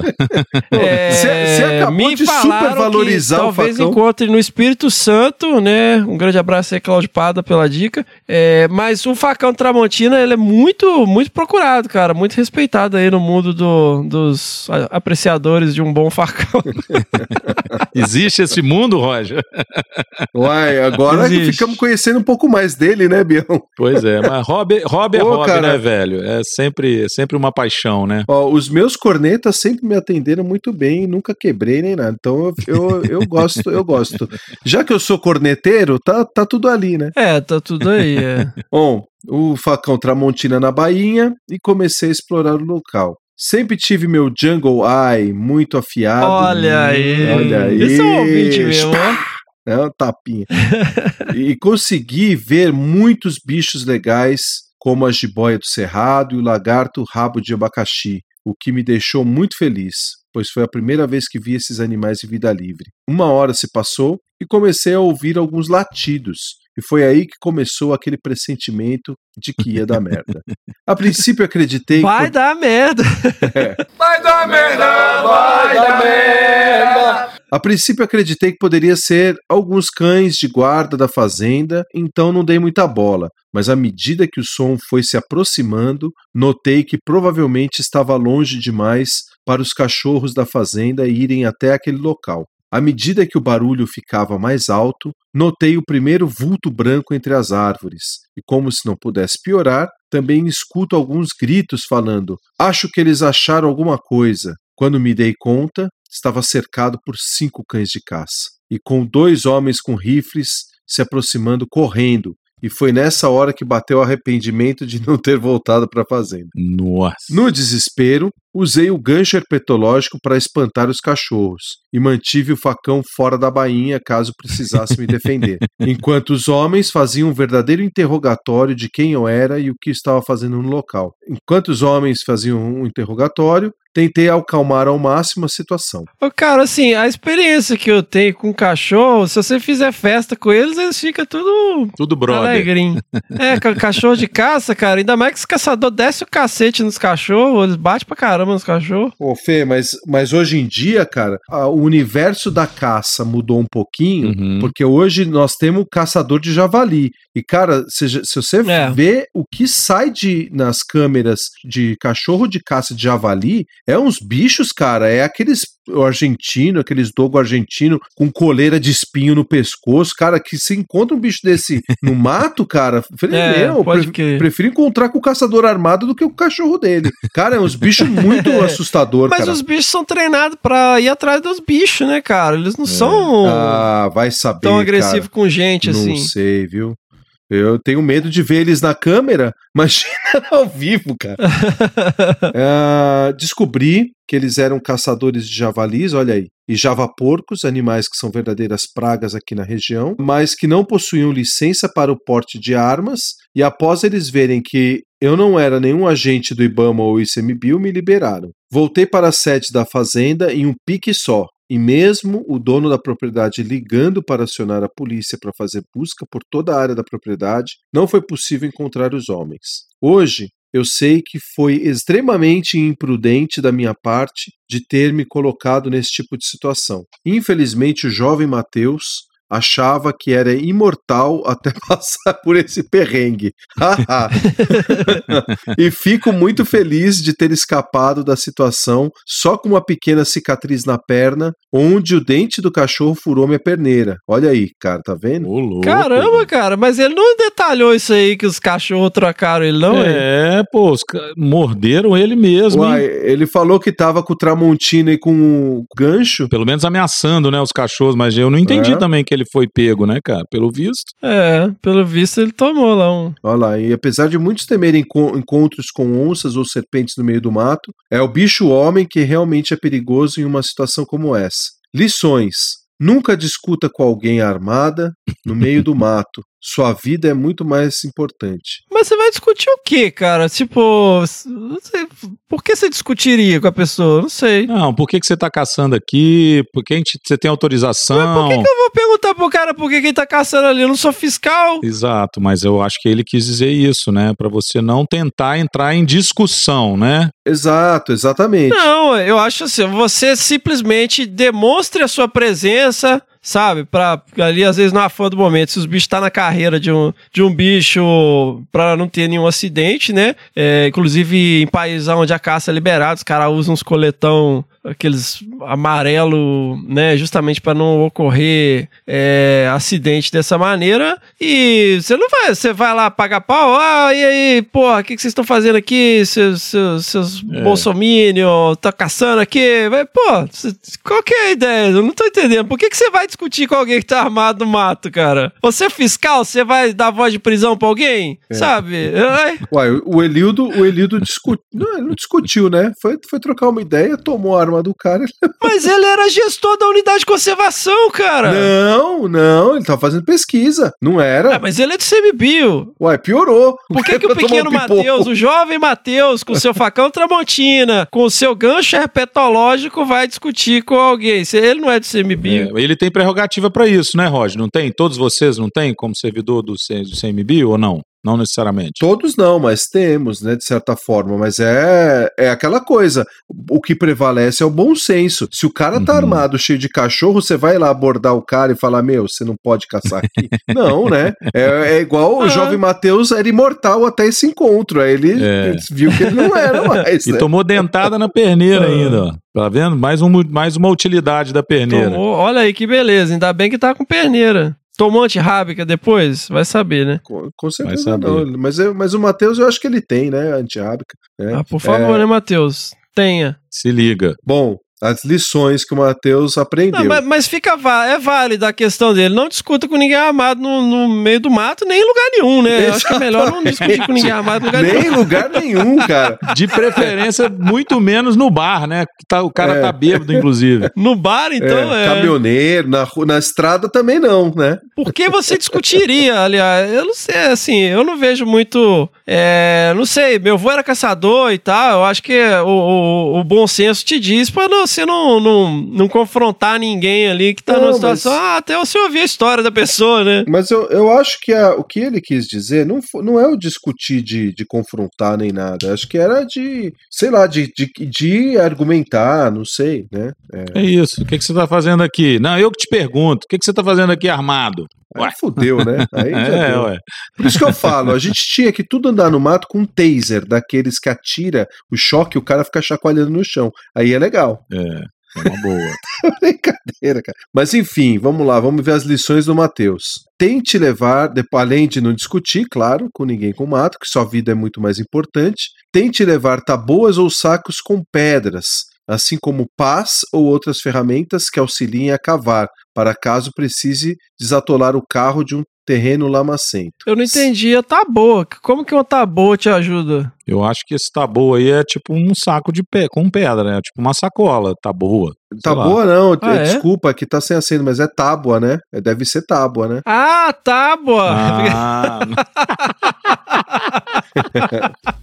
Eu Então falei, deixa- caramba, como é que uma planta então de pronto, brejo agora te ficou ajudar a certo, fazer hein, um... Roger? É, perdão, gente.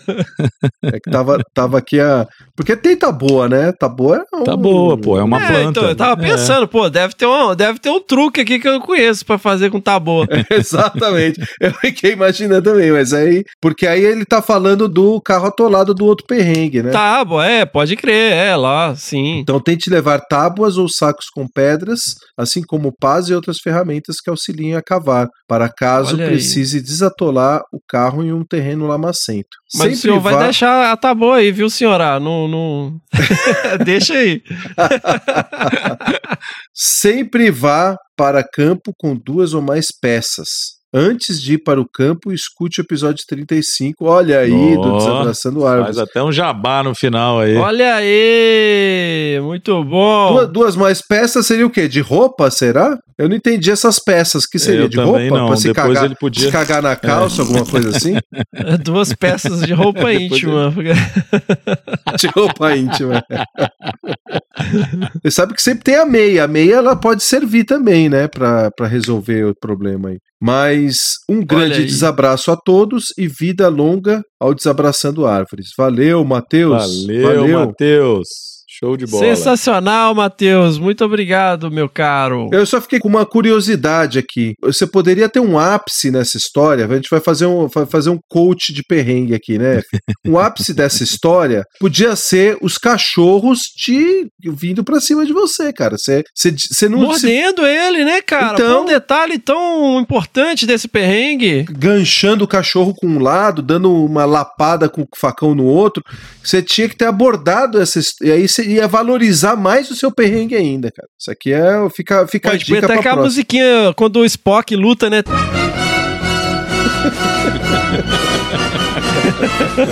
Muito bom. Diz aí, Gambá.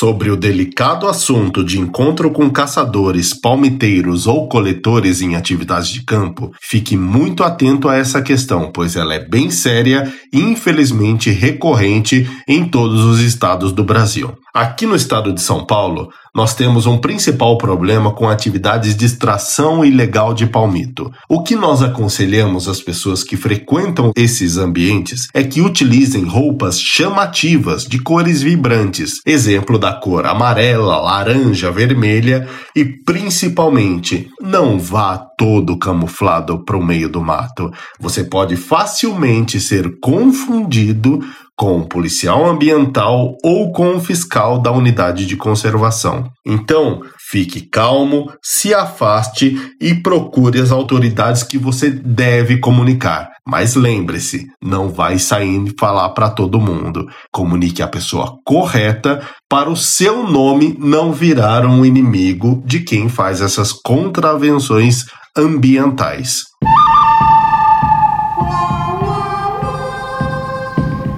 Samuel Ribeiro, vamos lá. Queridos hosts do sensacional Desabraçando Árvores, aqui quem fala é o Samuel Ribeiro, padrinho desse projeto fantástico. Venho dividir com vocês minha primeira experiência em campo. Sim, minha primeira experiência de mais de um dia coletando dados foi uma fria. Olha aí.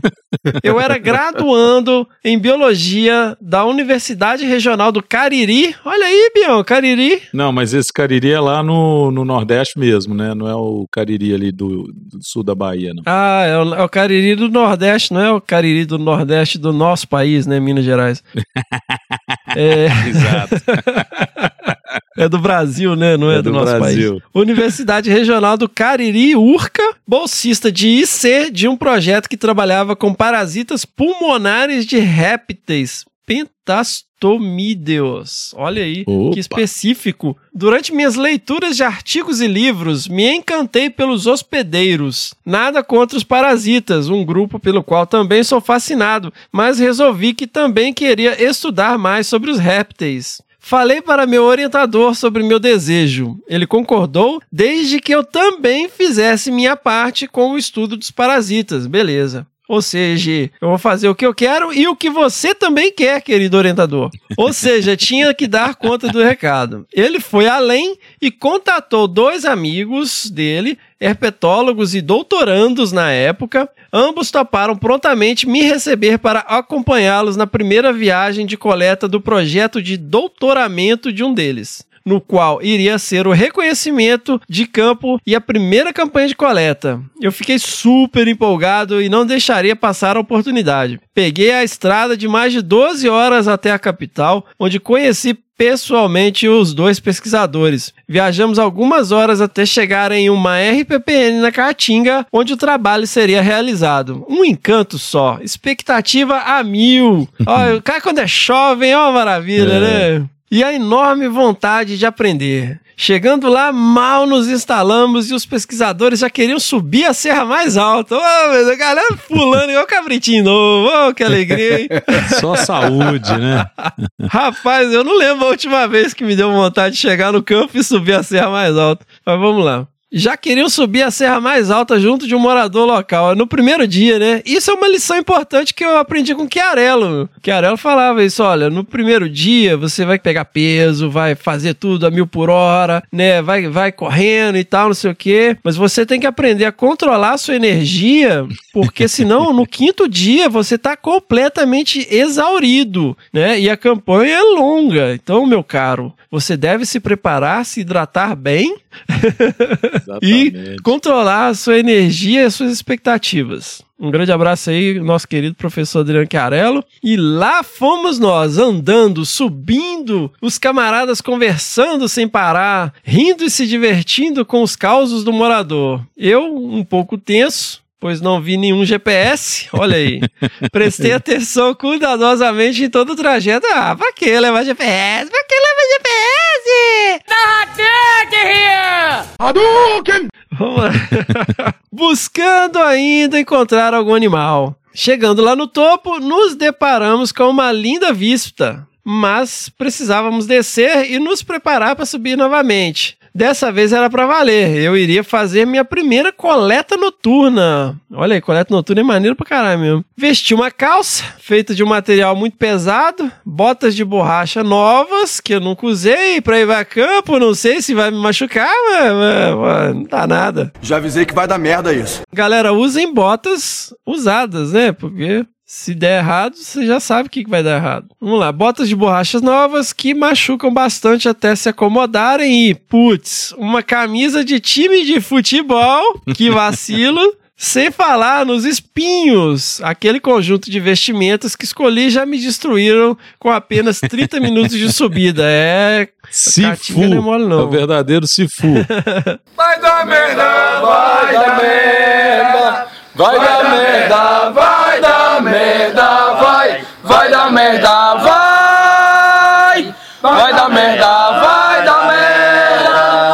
que nessa subida, no final da tarde, o céu simplesmente desabou. Sabe aquela primeira grande chuva que dá na Caatinga? Sei que alguns dos ouvintes devem saber do que falo. Pois bem, aliado ao meu porte físico, aquele em que parece que a carne só existia por dentro dos ossos, magrelos me entenderão, lá estava eu no início da caminhada, igual um pinto molhado, me tremendo. Mas ainda era subida, né? Tinha que manter a pose. Olha aí. Os caras, com alguma dificuldade, encontraram o caminho e seguimos debaixo de chuva. Chegamos ao ponto alto da serra, dava para ver as luzes de alguma cidade no horizonte e dava para escutar freneticamente aquela mágica que ocorre na Caatinga. Centenas de sapos, pererecas e rãs coachando ao mesmo tempo, ensandecidas com a grande quantidade de água que acabara de cair algo ensudecedor e belo ao mesmo tempo. Apareceram ainda cobras, lagartos e até um cágado. Caramba, cara, dá um dilúvio mesmo e os bichos estão saindo tudo, né?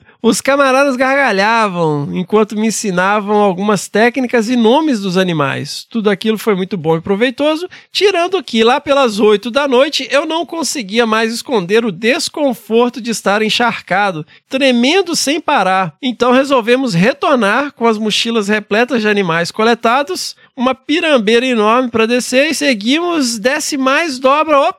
É pra lá, é pra cá, não é pra cá, bingo! Lembra do morador? pois é, ele não estava conosco, nem o tal do GPS. Puta Olha aí, pra, pra que levar? Vai que levar, que não, ah, só vai não, ali, não. só vai ali, não dá nada. Ai, ai, ai. Corneta, corneta nele. Vai dar merda, vai dar merda. Tudo bem, ainda é cedo. Só basta saber como sair desse grid de trilhas que algum ornitólogo criou, maldito, pensei eu. Em meio àquela sensação crescente de não acreditar no que estava acontecendo, todos já um pouco nervosos, decidimos parar para avaliar a situação, quando de repente, bem atrás da gente, mas sem ser possível de ser visto, um grito muito alto de algum animal com voz rouca. As pernas que já não tinham muitas forças bambearam quando um dos camaradas gritou: É onça de bode. O coração quase sai pela boca, mas a única reação foi andarmos apressadamente para um lado e para o outro, pois o animal nos cercava incansavelmente. Foi um momento muito tenso e poderia ter sido o ápice, ou não, de tudo, mas era só um sapo cantando na mochila de um dos camaradas. Ai, ai, ai, velho. Que tragicômico.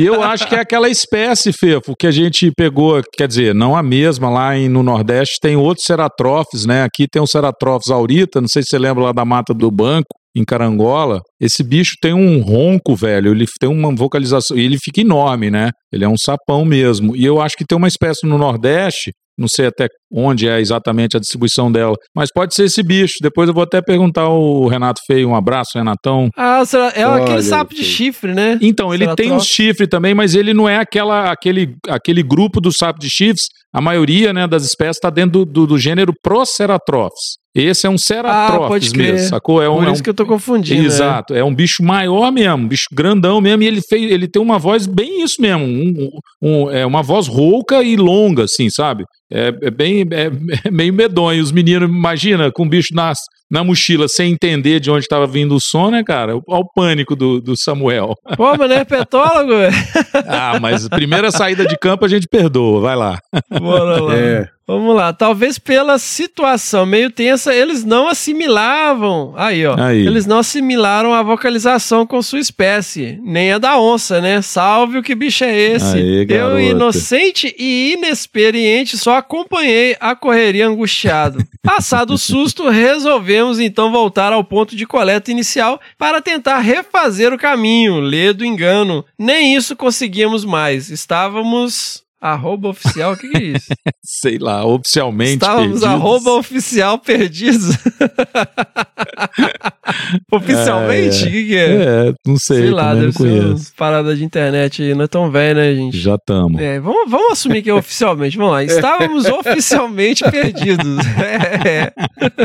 Mais de quatro horas andando sem achar saída, sem comida. Ah, pra que levar comida? Pra que levar GPS? Nossa. Hadouken! Cenário A perfeito. barriga, sim, parecia uma onça gritando. Na chuva, não nos restou muito. Lá pela meia-noite, eles resolveram que a melhor saída era esperar amanhecer em algum lugar coberto pela copa das árvores, né? Perguntei. Não. Segundo eles, era muito perigoso porque poderia ter cobras. Mas, ué, vocês não são os herpetólogos, caramba? Olha aí, ele que tá falando, não sou E eu. deu bronca ainda, hein? As luzes da cidade no horizonte não brilhavam mais, nem meu entusiasmo inicial. As lágrimas queriam descer, mas me segurei. Achamos um lajeiro, lajedo dos grandes a céu aberto. Nos sentamos e lá fiquei congelando. Ah, que legal, né? Pra que você brigar, né? Vamos ficar num lugar exposto ao vento. Hum. Vai dar merda, vai dar merda. E ele já encharcado, já tendo hipotermia, É. né? Lá fiquei congelando com um saco plástico envolvendo completamente a cabeça, tentando concentrar todo o resto das minhas energias na pequena brisa morna que, a- que ainda saía das narinas ao respirar. Caramba, cara, o risco de hipotermia é louco, altíssimo, cara. É. Penitentemente fiquei lá, contando cada segundo por longas horas, ainda tomando chuva, embora mais branda. Já sem conseguir respirar direito, cara, o cara tava com princípio de hipotermia. É, o corpo total. parecia que estava atravessado por facas. Eu estava com hipotermia. Sim, você estava com hipotermia. Não sabia o que ia acontecer comigo, mas naquele momento, mentalmente, eu já havia mandado a herpetologia pra merda, só queria minha mãe. Os camaradas viram aquilo, eles sabiam que eu não estava bem e eles também não estavam e deixaram claro qual era a instrução máxima para aquela situação crítica. Olha só, ninguém chega perto de ninguém. Cada um na sua pedra, pois aqui só tem cabra macho e não tem frescura aqui não.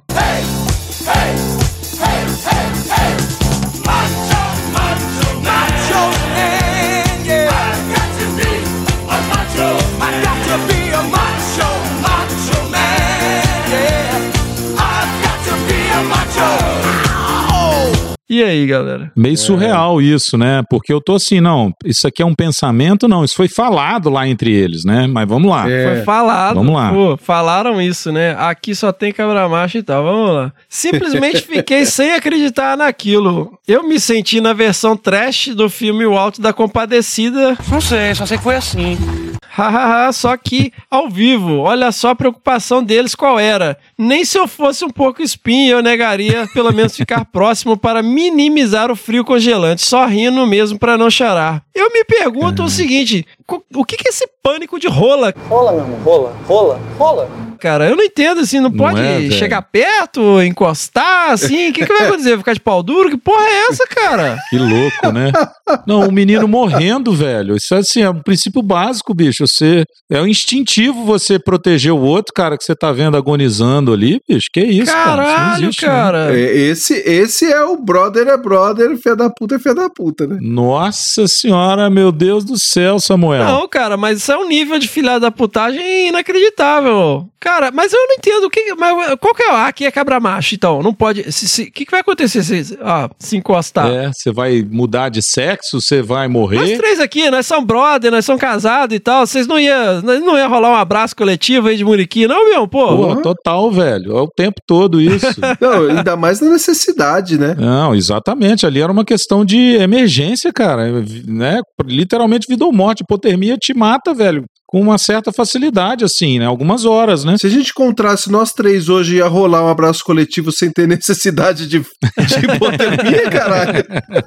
Imagina nesse cenário aí, né? Porra, cara. Não, sério, bicho. Isso é cagada. Super cagada. Não, ainda bem que a gente não, sabe o nome cara, dos que caras. coisa. É, eu horrível. não sei. Eu, eu acho que quem tem essa, esse, essas reações exageradas, é, cabra baixo, nem coisa, tá, tá. Eu não sei. é, é, tem alguma obsessão, sabe, com rola, sei lá. Rola, meu irmão, rola, rola, rola. É, não pode encostar em outro homem? Que, que, que é isso, cara? Caramba, cara. Que, que, é, que, que vai acontecer? Eu não, eu não entendo. Eu não entendo. Realmente, eu não entendo. É, obviamente, a pessoa está insegura com a própria masculinidade, né? É, Freud explica. Tanto quanto másculo, ai com M maiúsculo. Mas vamos lá, vamos lá. É, não é nossa Pois bem, lhes conto este perrengue porque quando amanheceu, com os primeiros raios de luz, conseguimos retornar pelos malditos grids dos queridos ornitólogos. Chegamos ao alojamento onde passei muito tempo me recuperando das cerca de 13 horas encharcado, subindo e descendo o morro na chuva esperando o dia nascer no alto de uma serra na Caatinga com fome e completamente perdidos durante a noite. Sem dúvida, um dos piores dias que tenho lembrança na minha vida. Cara, Nossa, com cara. certeza. Não, é, é, Meu cara, Deus. pela descrição dele aqui, ele teve muito próximo de ter uma complicação e risco de óbito, cara. Sim, cara, sim, foi muito. risco, risco real de óbito. Ele, ele deu sorte, viu? Cara, esse foi sério, foi muito sério. Refletindo sobre tudo isso, lhes digo, nunca, nunca confiem apenas nos profissionais mais experientes que lhes acompanham em campo. Boa. Cada um de vocês precisa estar adequadamente preparado para qualquer situação delicada que possa acontecer. Sério mesmo. Nunca se sabe o que pode acontecer em atividades na natureza. Cara, então, assim, é, é lógico que também, assim, não pode ser também um negócio cada um por si, Deus por todos, né? Mas é legal ter um alinhamento pré-trabalho, falou, ó, tem um GPS, e isso é uma coisa que eu faço na escalada também, sabe? Quando a gente vai entrar na via, né, que é quando você começa a escalar, eu falo, ó, galera, a chave do carro está neste bolso da mochila, sabe? Na, ali tem um kit de primeiros socorros, sabe? Onde está é, GPS está aqui, quem tá com GPS, quem tá com a chave do carro, quem tá com as coisas, sabe? Quem tem água, quem tem comida, inventário, você faz um inventário para poder também, é, porque se todo mundo for levar um GPS, todo mundo for levar tudo, Vai ficar pesado pra todo é, mundo. fica né? pesado também É. as coisas, né? Embora é bom você ter mais de um e tal. E GPS é uma coisa leve e tal, mas tô falando assim, você saber quem tem o quê, porque muitas vezes o as pessoas estão contando o que a outra pessoa vai levar, né? E, e aí que, que tá a merda também, né? Sim. Eu concordo, é extremamente importante você estar preparado, né? Mas é bom também você estar num grupo alinhado. Vamos lá, digo mais: usem filtro solar. E principalmente usem GPS, aprenda a usar antes de tudo, isso mesmo, isso é importante. Use investimentos adequados ao ambiente e sempre use um bom senso para tentar ajudar o coleguinha que está na pior. De preferência, faça um treinamento básico de primeiros socorros em áreas remotas. né, Aí, Bill? garoto. Pô, sensacional. Já ia mencionar isso. Muito bom mesmo. Vamos lá. E no fim de tudo, no retorno à universidade, com a história já espalhada pelo pessoal dos laboratórios e da pós-graduação, os camaradas tiveram de ouvir repetidas vezes que aquilo tudo foi uma versão sertaneja de O Segredo de Brokeback Mountain. Ah, cara, que, Que babaca. palhaçada, velho. Ai, ai. Não, lá, não teve jeito. Foi frio e zoação do mesmo modo. Por fim, agradeço a eles pela oportunidade de aprender, mesmo que da pior maneira. No dia seguinte, teve um novo perrengue, acreditem, dessa vez envolvendo raios. Porra! Samuel Cara, também é estava eu mais batizado mesmo, né, velho? É. O bicho se, É, se cara. batizou completo no campo. Cara, eu tenho muito medo de raio, cara. Nossa, tenho muito medo. Nossa, eu também. Eu também, também. tenho um certo pânico. Mas conto em outra oportunidade, é isso. Espero de coração que todos que me escutam nunca passem por algo assim. Fiquem bem, se cuidem e um forte desabraço sem receios. Olha aí, Samuel Ribeiro, herpetólogo, doutor em zoologia, professor da UFCA. Aí, ó, Federal do Cariri, mas é o Cariri de lá. Muito bom, Samuel. Porra, esse perrengue foi meio, meio ápice assim mesmo, né, cara? Fernando comentou aí, ô Roger, dessa questão do curso mesmo, né, que eu realmente fiz, ele já fez também, fiz agora, recente inclusive, e eu fiquei muito impressionado com esses momentos de hipotermia. Né, parece que é uma coisa muito frequente, né, óbvio, nessas áreas remotas. Normalmente montanhas, a gente não tem, né, nada muito extremo aqui com gelo, com neve, etc. Mas nós temos montanhas altas, né? Pô, imagina o cara passando frio nessa condição lá no Cariri, né, velho? Quer dizer, É. mesmo, em mesmo no norte ou no nordeste, É, cara, mas a questão da, da hipotermia não, tá, não é necessariamente a, a, a baixa Altitude, temperatura, é a né? per- a perda de Não. calor do corpo, né? Então, se o cara Ah, tá sim, exposto sim, no sim. lajedo lá, no meio da caatinga, à noite, fria, tomando vento pra caramba, É né? aí, é, é. O corpo não tem a capacidade de manter a temperatura e você vai entrando num quadro hipotérmico, cara. pode crer, grave, né? Igual você falou, com risco de vida, né, velho? Tenso. Eu tive uma crise de hipotermia na universidade, cara. Caramba. Eu fui pra, pra um laboratório e tinha um laboratório lá que tinha muitos computadores e tinha um servidor. Então o, o ar-condicionado ficava uma temperatura muito baixa. E eu tava só com uma blusa, uma, uma camisa assim, né? De, de, manga comprida, mas muito fina. E eu fiquei a manhã inteira lá, assim, tomando aquele vento direto do, do, do ar-condicionado, mas tava muito baixa a temperatura, sei lá, eram 13 graus, assim. E aí, cara, eu fui ficando, fui ficando, fui ficando. Eu comecei, eu falei, pô, tô com frio pra caramba, cara. Nossa, cara, eu fui tremendo pro carro, mas, mas tremendo muito pro carro, assim. Eu cheguei em casa, eu tava num, num estado que eu não tava conseguindo sair do carro direito. Eu fui direto pro, pro banheiro, a Miriam não entendeu nada. Eu fui direto pro banheiro, liguei o chuveiro, quente pra caramba, fiquei um tempão no chuveiro, tremendo pra caramba, cara, assim, com dificuldade de movimentação mesmo, com falta de coordenação motora. Aí fiquei um tempão, cara, no, no banho quente, assim. Depois eu fui pro quarto, cara, entrei debaixo das cobertas, assim, fiquei, cara, uma meia hora tremendo. Alucinadamente, eu não conseguia falar pra Miriam o que, que tava acontecendo. Porra. É, é muito louco a hipotermia, cara. É um negócio zoado. E assim, a bo- a- uma bobeirinha no campo, tipo você tomar uma puta chuva, né, num lugar e a- no final do dia que você não tem mais sol pra esquentar, cara, já é muito perigoso, muito perigoso. É o que, você- que a gente falou, esse moleque não morreu de, de sorte, cara. Também acho. Vamos ver o que nosso amigo Luiz Antônio Gambá tem a dizer sobre isso. Nossa, esse é o prato cheio pro Gambá, né? Isso aqui é tudo que ele quer ouvir.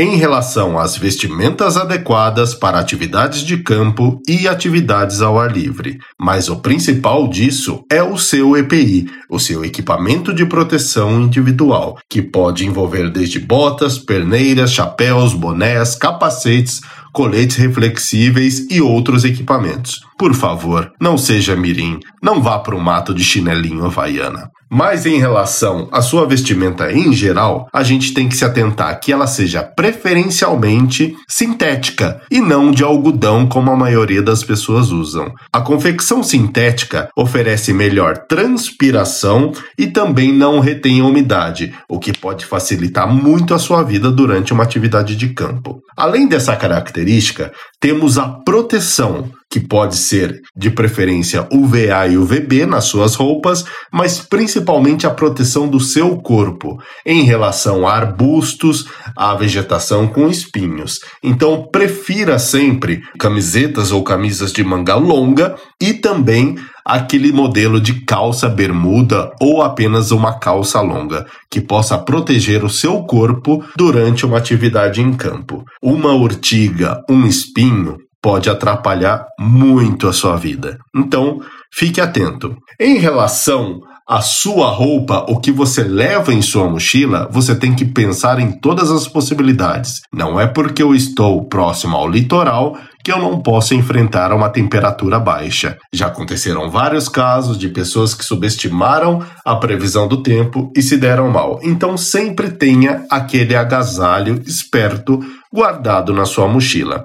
Hoje no Brasil, os principais problemas de socorro que são atendidos pelo Corpo de Bombeiros, ou policiamento, ou por equipes de parques, são de hipertemia e hipotermia. A questão de, da hipertermia é quando o seu corpo está acima da temperatura habitual, quando você não faz a hidratação correta e você acaba, vamos dizer, fervendo o radiador. Você pode ter confusão mental, náuseas, fraqueza corporal e sim vir a ter sérios problemas renais devido à não ingestão de líquidos para recompor o seu corpo e principalmente para você ter um discernimento durante a sua atividade. A questão de hipotermia é quando a temperatura do seu corpo baixa muito em relação ao ambiente que você está. Isso acontece principalmente em áreas montanhosas, em parques com altimetria elevada mas também pode acontecer em cruzamentos de rio, que você sai num ambiente mais gelado, com o corpo molhado, e principalmente em áreas expostas, seja na montanha, seja na praia, no litoral ou em outros lugares. Para saber mais disso, pesquise sobre esses assuntos: hipertemia e hipotermia. Isso é muito sério, é a principal causa do que nós temos de emergências no Brasil. Pessoal, foi um prazer falar com vocês e até a próxima.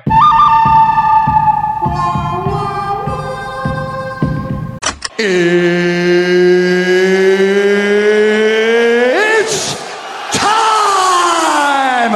E aí, pessoal, quem que foi eleito ou eleita o Ultimate Perrengue de Campo 4? Vamos aí, galera. Quem que vocês acham? Eu não tenho dúvida que foi o Samuel, né? Vamos, vamos- vamos fazer um- uma. Vamos ver algumas questões aqui, ó. A gente pode pontuar sobre nível de aprendizado, storytelling, É. né?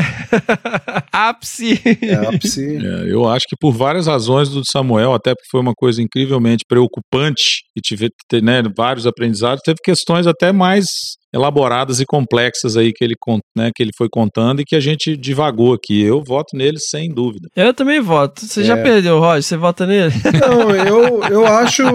Eu acho que. Eu não sei, cara. É um perrengue que é tenso, né? Eu não sei. Depende do que a gente tá votando, porque de história, de história, pra gente cagar de rir e rir dos outros e cornetar, né? Eu, eu gosto de história de atoleiro, é sempre interessante. É um bom aprendizado, né? Eu acho que o Matheus tomou- tirou um super aprendizado. A gente tem o perrengue escatológico dos moleques tudo vomitado na estrada.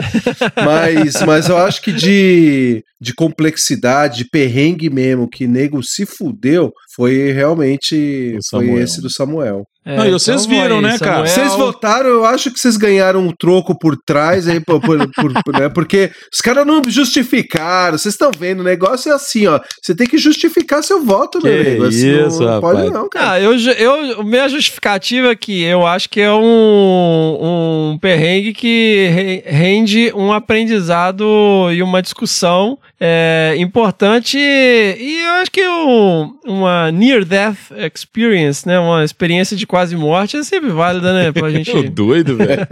Meu Deus. Pra gente dar uma chacoalhada, né? Sempre vale uma fora. chacoalhada. E vocês estão lembrando aí, né, cara, que ele teve a história de, da roupa, né? Que ele foi lá, levou aquela roupa toda equivocada, né? Então tem coisa de vestimenta, de comportamento, falta de equipamento, né? Porra, é isso aí. Tem um É, monte de é. justificativa pra um perrengue top. Mu- Muito aprendizado, Muito aprendizado. né? E também pela disposição também dele se expor aqui, né? De, de mostrar todas essas questões aqui, discutir todas essas questões. Falar abertamente, né? É, de, dessa questão também, né? Ó, fui com camisa de time de futebol, foi uma bosta, sabe?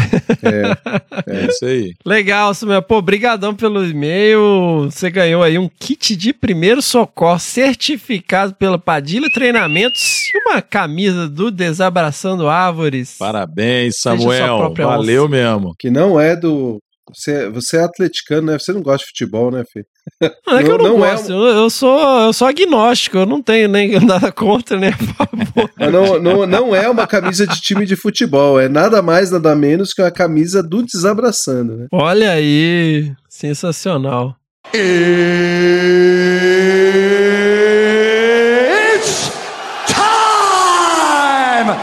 É isso aí, pessoal. Este foi o nosso Ultimate Perrengues de Campo 4. Um episódio aí recheado de aventuras e desventuras. Muito aprendizado aí com os e-mails dos nossos queridos ouvintes, das nossas queridas ouvintes, né? Contando aí as suas peripécias, né? E o que, que a gente pode tirar de lição aí dessas aventuras que a gente, né, na hora é um tremendo cagaço, mas depois a gente morre de rir. E muitíssimo obrigado a todos e todas que enviaram seus e-mails, que enviaram seus perrengues, né? Lembrando do nosso e-mail, o primeirapedra@desabrace.com.br. Podem continuar enviando e-mails com perrengues que entram na próxima rodada. Fala aí, meu querido agente molder da conservação. Moçada, olha, minha recomendação pra vocês, quando forem mandar os seus e-mails, pô, troquem a vírgula pelo ponto, pelo amor de Deus. Lembra que a gente já tá velho pra ler um parágrafo de uma frase. Ai, ai, a gente sempre se desculpa pelas brincadeiras e cornetadas, mas estamos aqui pra isso, né, Bião? Com certeza. Fernando chama exatamente já pensando nisso.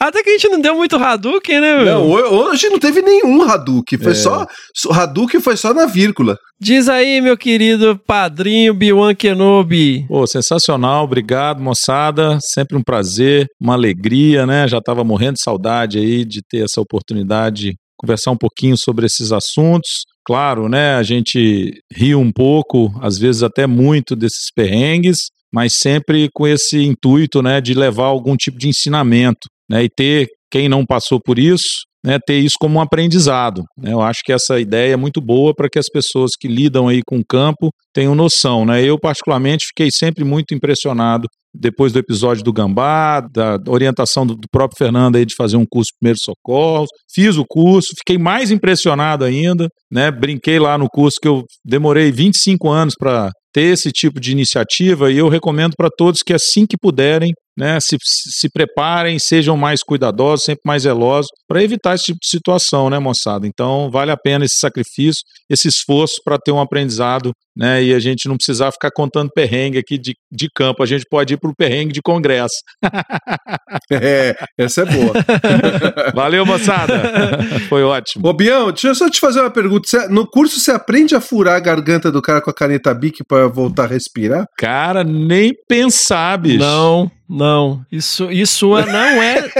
Isso não pode. Isso não deve ser feito, cara. Isso aí, Tô nossa. de sacanagem, porque é, é o crime, né, cara? É Você mata a lógico. pessoa. Tem uma hora de aula só falando como que isso é uma merda, isso É, dá merda, e que as pessoas veem isso na televisão, Então. cara. Não façam isso, por favor, gente. Não façam isso. Em hipótese alguma. É, a pessoa caiu na piscina, tá, tá sem ar ali, o cara já quer fazer traqueostomia, vocês estão malucos, gente. Cara, eu conheço, eu conheço conheço uma pessoa, uma veterinária, que fez na outra isso no campo, cara. Você acredita? Que isso. Cara, as situações em que isso é necessário, elas são tão raras, É. mas tão raras. Eu não sei por alguma razão, assim, não sei se foi a televisão que fez isso, virou um negócio, ah, não tá respirando, fura aqui, sabe? que que é isso? Me arruma um tubo de caneta aí. É, exatamente, essas coisas de cinema, né, velho? A galera acha que, é, que não é ficção, é verdade, né? Que você pode fazer isso, mas a gente sabe que é tudo ficção, né? Não, eu, eu trouxe É, isso pra então, pra dar uma assim- sacaneada, porque é, é impressionante o quanto de, de viagem assim que existe nessa questão da segurança, né? De, então, eu acho que o que você colocou, reforçando o- o- todas as falas do Gambá no episódio, né? O que o Fernando sempre fala, o nosso episódio aí, precisa ter noções básicas, né? De primeiros socorros. né, Não é nem um curso de cinco dias, de três dias, mas noções básicas. É isso. Isso, cara, é o que o Matheus reportou. Quase, o nego, quase, o, cara quase perdeu a, a vida, cara, por cagada, né? Então é. E básica, né? Igual você falou. Boa, pessoal. Vou deixar aqui então para vocês uma mensagem do nosso amigo Padilha, da Padilha Treinamentos. It's time! Beleza, pessoal. E a gente tanto fala, tanto fala do curso do Padilha, dos kits de primeiros socorros do Padilha, e eu tô aqui com o Padilha. E aí, Padilha? E aí, pessoal, tudo bem? Um prazer estar aqui com vocês. Sensacional. Muito bem-vindo, Padilha, aqui ao nosso podcast. Um prazer enorme estar falando com você aqui. Padilha, conta um pouquinho aí da, da sua história, dá uma carteirada aí da sua experiência. Eu comecei minha vida na- nas atividades de campo aí com 7, 8 anos de idade, quando eu entrei no movimento escoteiro. Com 17 anos eu, eu fui para a Marinha, para o Corpo de Fuzileiros Navais, onde eu fiquei por seis anos. E aí começou essa vida no campo, essa vida de aventura, essa doideira toda, né? Quando eu saio da Marinha, depois eu, eu acabo procurando ah, alguma coisa voltada a atendimento de emergência. Era uma coisa que eu sempre gostei bastante. Aí eu fiz um curso de técnico de enfermagem e trabalhei durante do- 19 anos em equipes de resgate em algumas rodovias aqui no estado de São Paulo, né? E é aí que começa a minha vida nessa coisa de atendimento de emergência. Depois de uns anos eu comecei a dar alguns treinamentos em empresas, mas não era muito aquilo que eu gostava, né? Eu gostava da, da coisa no campo. Então eu tive a oportunidade de ir para fora, para os Estados Unidos, aonde eu conheci ah, os treinamentos voltados a emergências em locais remotos e tive a oportunidade de conhecer uma equipe de resgate ah, de Utah, que aí foi quando eu fiquei maluco quando eu vi tudo que eles faziam e, e como as coisas eram lá, e aí eu quis aprender também. Foi quando eu fiz o curso de instrutor, fiz os cursos e já estamos aí há 14 anos, 13, 14 anos, ministrando treinamentos de emergências em locais remotos aqui no Brasil. Sensacional, Padilha. Eu fiz esse treinamento e recentemente agora o nosso querido Bião fez o treinamento também, né? Recentemente, assim, semana passada, né? Semana passada, botei ele para ralar lá no curso. Ele gostou muito, viu? Pois é, e aí assim, galera, é, a gente vive enfatizando aqui nos episódios de perrengue, no episódio que a gente gravou com o Gambá sobre emergência em campo, né, da importância de, de ter esse treinamento, né, eu, eu quando eu fiz o curso, né, Padilha, eu fiquei assim, tinha muito guia, uma galera que conduz trilha e tal, mas eu pensava muito assim, não só para questão de campo também, mas até para família, né, Padilha? Eu assim, eu ficava pensando, pô, se acontecer isso aqui com meu filho, eu sei o que fazer, com a minha esposa, né, com um familiar. É muito abrangente, né, meu? É, o, o atendimento de emergência, né, os primeiros socorros, ah, são muito importantes num atendimento de emergência. Muitas vezes esperar o socorro especializado, esses minutos que ele demora podem fazer a diferença. Então, ter, mesmo que seja um conhecimento básico de primeiros socorros, é importante. Na sua casa, no seu dia a dia, eu costumo dizer que isso deveria ser ensinado nas escolas, né? É, já para os jovens, para que eles tivessem essa, essa ideia de, de, de atendimento de emergência e de segurança, né? De, de fazer as suas atividades, viver o seu dia a dia de uma forma segura. É, quando você fez o curso, tinha bastante gente. Os cursos, eles são bem diversificados com relação ao público, né? Você tem desde, no teu caso, eh, biólogos, pessoas que trabalham né, em campo, eh, seja com animais. Eu já tive engenheiros que trabalham em obras em locais remotos, geólogos, uh, mas a grande maioria realmente são praticantes de atividades ao ar livre, né? Montanhistas, escaladores, espeleólogos, uh, os trekkers, né? O pessoal que gosta de fazer caminhada, o, algumas pessoas da canoagem. Então, é, tem aumentado bastante o número de pessoas que está procurando os cursos. De alguns anos para cá, eu posso dizer que de uns 5, 6 anos para cá, a procura de pessoas que trabalham como guias ou donos de agências de montanhismo, de viagem, tem procurado bastante os cursos para se capacitar e capacitar o pessoal que trabalha com eles. Sensacional, Padilha. E aí você tem o básico e o avançado, né? Como é que são os cursos, Padilha? Certificação? O carro-chefe hoje é o curso básico de primeiros socorros em áreas remotas, mas na verdade a gente tem uma gama de três cursos de emergências em áreas remotas, né? Temos o curso de sobrevivência também, né? Um curso de sobrevivência na selva, uh, voltado a situações de emergência, né? Que é o objetivo desse curso de sobrevivência é ensinar as pessoas a fazer uma fogueira, captar água, conseguir um abrigo, conseguir se aquecer, conseguir se alimentar, uh, muitas vezes utilizando os meios de fortuna ou coisas que ele vem encontrar no meio ambiente ou que ele leva na mochila dele. Já os cursos de primeiros socorros, né? Nós temos o, o curso básico, que é um curso de dois dias, que é o WFA, né? Que é o primeiro socorros em áreas remotas. É, é um curso básico com conceitos básicos de emergência, mas que ele é um curso que abrange uh, bastante coisa, né? A gente fala uh, desde segurança nas atividades até né, sobre acidentes com animais peçonhentos, né? Transporte de feridos, queimaduras, ferimentos em geral, fraturas, doenças, né? Que a pessoa pode ter, que a gente chama de caso clínico. Então é um curso bem abrangente, um curso de dois dias. Nós temos o curso avançado, que é o WEC, né? Que é o programa Wilderness Emergency Care, que em, quer dizer é, é um programa de cuidados de emergência em locais remotos. É um curso de quatro, cinco dias, no qual a gente se aprofunda bastante nos, nos tópicos do básico e tem alguns outros tópicos, né? No caso do curso básico, você só tem uma certificação, que é a WFA, que é Wilderness First Aid, que é primeiro socorros em áreas remotas,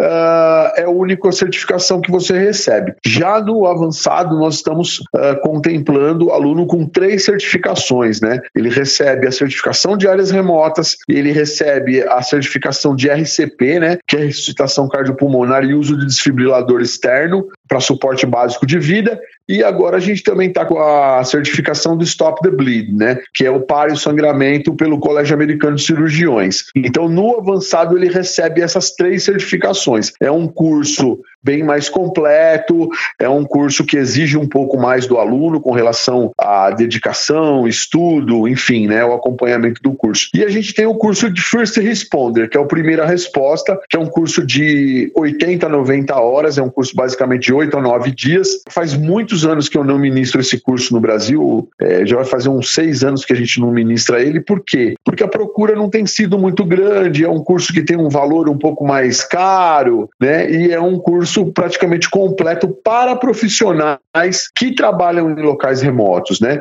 Então, eu costumo dizer para a grande maioria das pessoas, aquele cara que pratica atividades ao ar livre, se ele fizer o básico, ele já está super bem. Pessoas que trabalham como guias ou mesmo que trabalham em algum local remoto, o avançado também já é um curso que já vai dar uma grande bagagem para ele, é, para ele saber se safar de uma situação de emergência. Então, basicamente, são esses os treinamentos. Uh, todos eles têm uma certificação internacional internacional pela HSI, que é o Instituto Americano de Segurança e Saúde. As certificações são válidas por dois anos. Ah, Padilha, mas por que, que tem essa validade, né? Tem validade porque muitas vezes os procedimentos e protocolos de emergência mudam. Então, é, essa coisa de ter é, um prazo para a tua certificação é uma coisa muito usada fora do Brasil, justamente para que as pessoas possam estar se reciclando, né?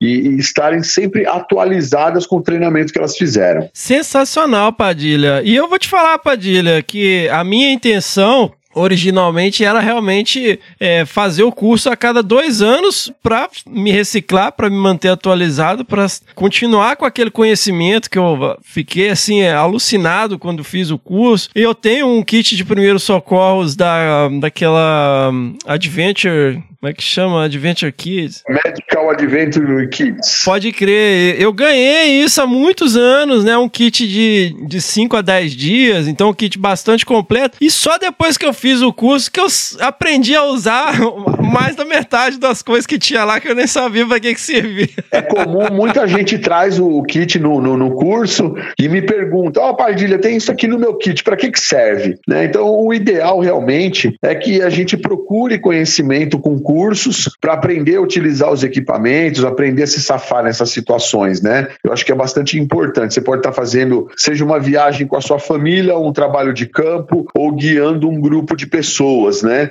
As situações, principalmente quando a gente fala de atividades ao ar livre, né? Situações de que podem se tornar uma emergência estão sempre presentes, né? A gente tem aí o meio ambiente, uh, que as, as, situações do clima que podem mudar a qualquer momento, a gente tem atividades na água, a gente tem atividades na montanha, no mar, enfim. Então, tá capacitado para atender, nem que seja de maneira básica, uma emergência é bastante importante, né? É o que a gente tem visto. Infelizmente, a gente vê relatos muitas vezes aí, as pessoas se aventuram a fazer atividades, às vezes sem conhecimento técnico nenhum, e não tem um, um, um treinamento e muito menos o kit de primeiros socorros, né? Muitas pessoas acham que é futilidade, que não há necessidade de ter um kit, né? Mas é importante que você tenha um kit, sim, para realizar um atendimento de primeiros socorros. E legal, Padilha. Padilha, quem tiver interessado nos cursos, quem tiver interessado também no kit, né? Vamos falar, você tem os kits aí certificados Sim. que estão lá no site do Padilha e na nossa lojinha.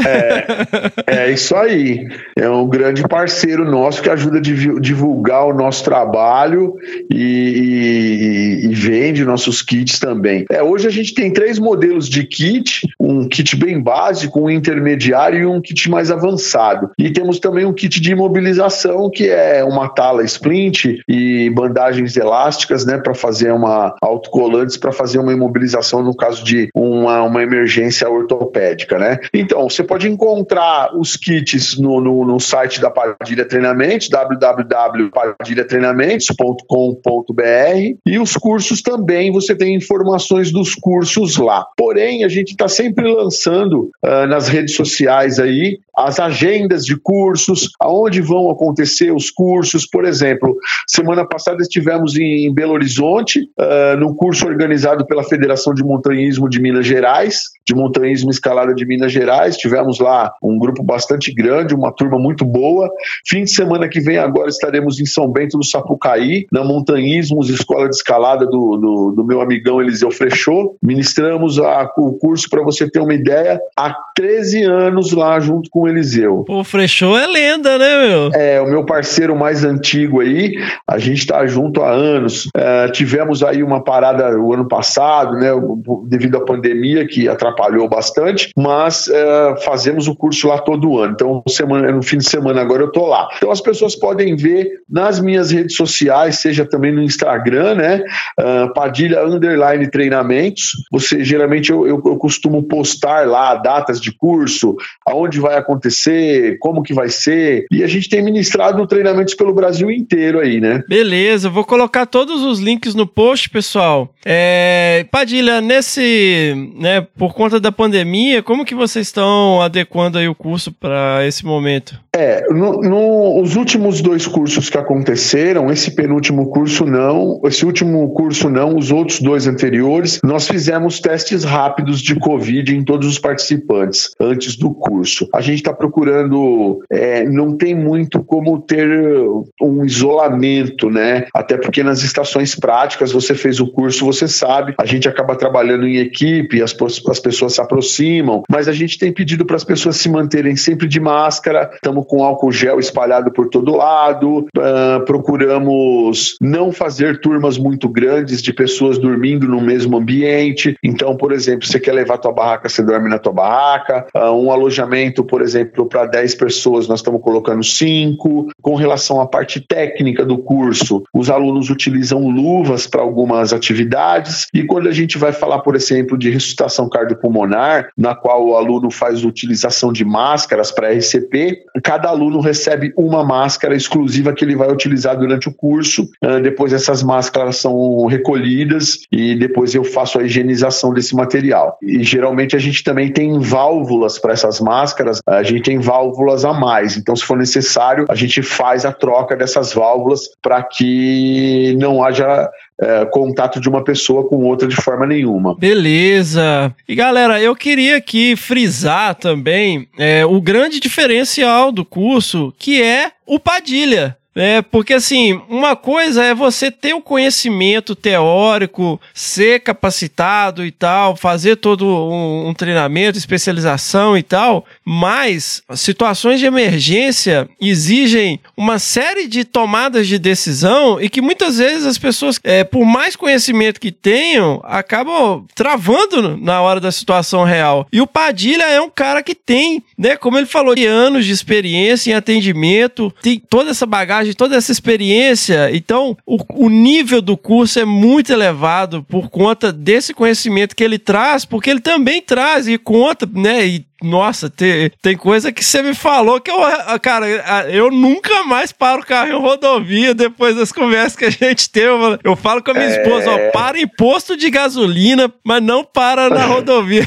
a rodovia é, é, é, A gente usa ela muito como exemplo, né? Mas a grande maioria das pessoas que vêm fazer os treinamentos estão fazendo atividades ao ar livre, né? Uhum. Então, essa vivência de muitos anos também em atividades em, em locais ao ar livre, a a gente vai tendo uma bagagem né, de experiência que a gente carrega, de trabalhos que a gente já fez, enfim. Há alguns anos eu também estou prestando uh, consultoria para situações de emergência, para alguns canais de televisão, para gravações é, em, em, locais de ambiente natural, em expedições de locais remotos, alguns trabalhos aí para National Geographic, dentre outras, né, que a gente tem feito. Isso também tem, tem sido um grande diferencial, porque a gente também aprende bastante com isso e é legal saber que essas emissoras, enfim, esses canais de TV também se preocupam né, com a segurança durante essas filmagens. Né? Então, é, é um trabalho também que a gente vem realizando, já vai para cinco anos que a gente vem trabalhando com a televisão e tem sido um trabalho bastante gratificante também e a gente aprende muito, ensina muito também, é muito bom. É, é, é, o que eu falo, você, você ter a responsabilidade é, de cuidar de pessoas, né? Você tem que saber o que você está fazendo. É, é, realmente não é uma brincadeira, não, não é uma situação simples, principalmente quando a gente fala do local remoto, né? Tudo fica mais difícil, tudo fica mais complicado. E é, são essas sacadas, né? Essas saídas, esses macetes que a gente procura passar para os nossos alunos nos nossos treinamentos. Você fez o curso e sem dizer nos causos causos, né? Que a gente conta, né? Então, é muito caos para contar, né? Tem muita história para contar, coisas que a gente vivenciou ou que os alunos trazem para nós, né? De histórias que acontecem. E é uma, aqui, um ditado que eu costumo dizer no curso, não sei se você lembra, né? Inf, assim, não acontecem mais coisas porque Deus põe a mão, né? Porque, infelizmente, as pessoas ainda vão muito despreparadas para suas atividades. Como a gente falou aí, tem gente que acha que um kit de primeiros socorros não é necessário você ter isso na sua mochila. Pois é, galera, ó. Então vão lá, www.padilhatreinamentos.com.br nas redes sociais, Padilha Underline Treinamentos e fiquem ligados nas próximas edições dos cursos, kits de primeiros socorros e aprender a usar os kits aí nos cursos. Padilha, muito obrigado, né, pela sua participação aqui. A gente está sempre mencionando você, a importância, né? É, esses episódios que a gente grava com a galera contando casos aqui, eles são super engraçados, mas eu realmente não sei como é que não morre mais gente. Deus põe a mão. As histórias são cada vez mais cabeludas, né? Pode crer, é, galera. Você vai ouvir aí no episódio. vai ser uma surpresa. Ou não, né? Mas, Padilha, brigadão, cara. E assim, meu, a gente tá aí desabraçando. Nós somos fã da Padilhas Treinamentos e tamo aí, tamo junto. Parceria, tamo junto. Eu que agradeço a oportunidade uh, de poder falar um pouco do meu trabalho e estou à disposição para poder ajudar, para conscientizar as pessoas. Uh, os interessados nos procurem para fazer treinamentos. Eu tenho certeza que as pessoas vão sair uh, com uma outra visão de atendimento de emergência. Uh, é o que acontece com a maioria das, das pessoas que vêm fazer os cursos. E espero estar tá podendo contribuir aí para que as pessoas façam as suas atividades com maior segurança. Sensacional!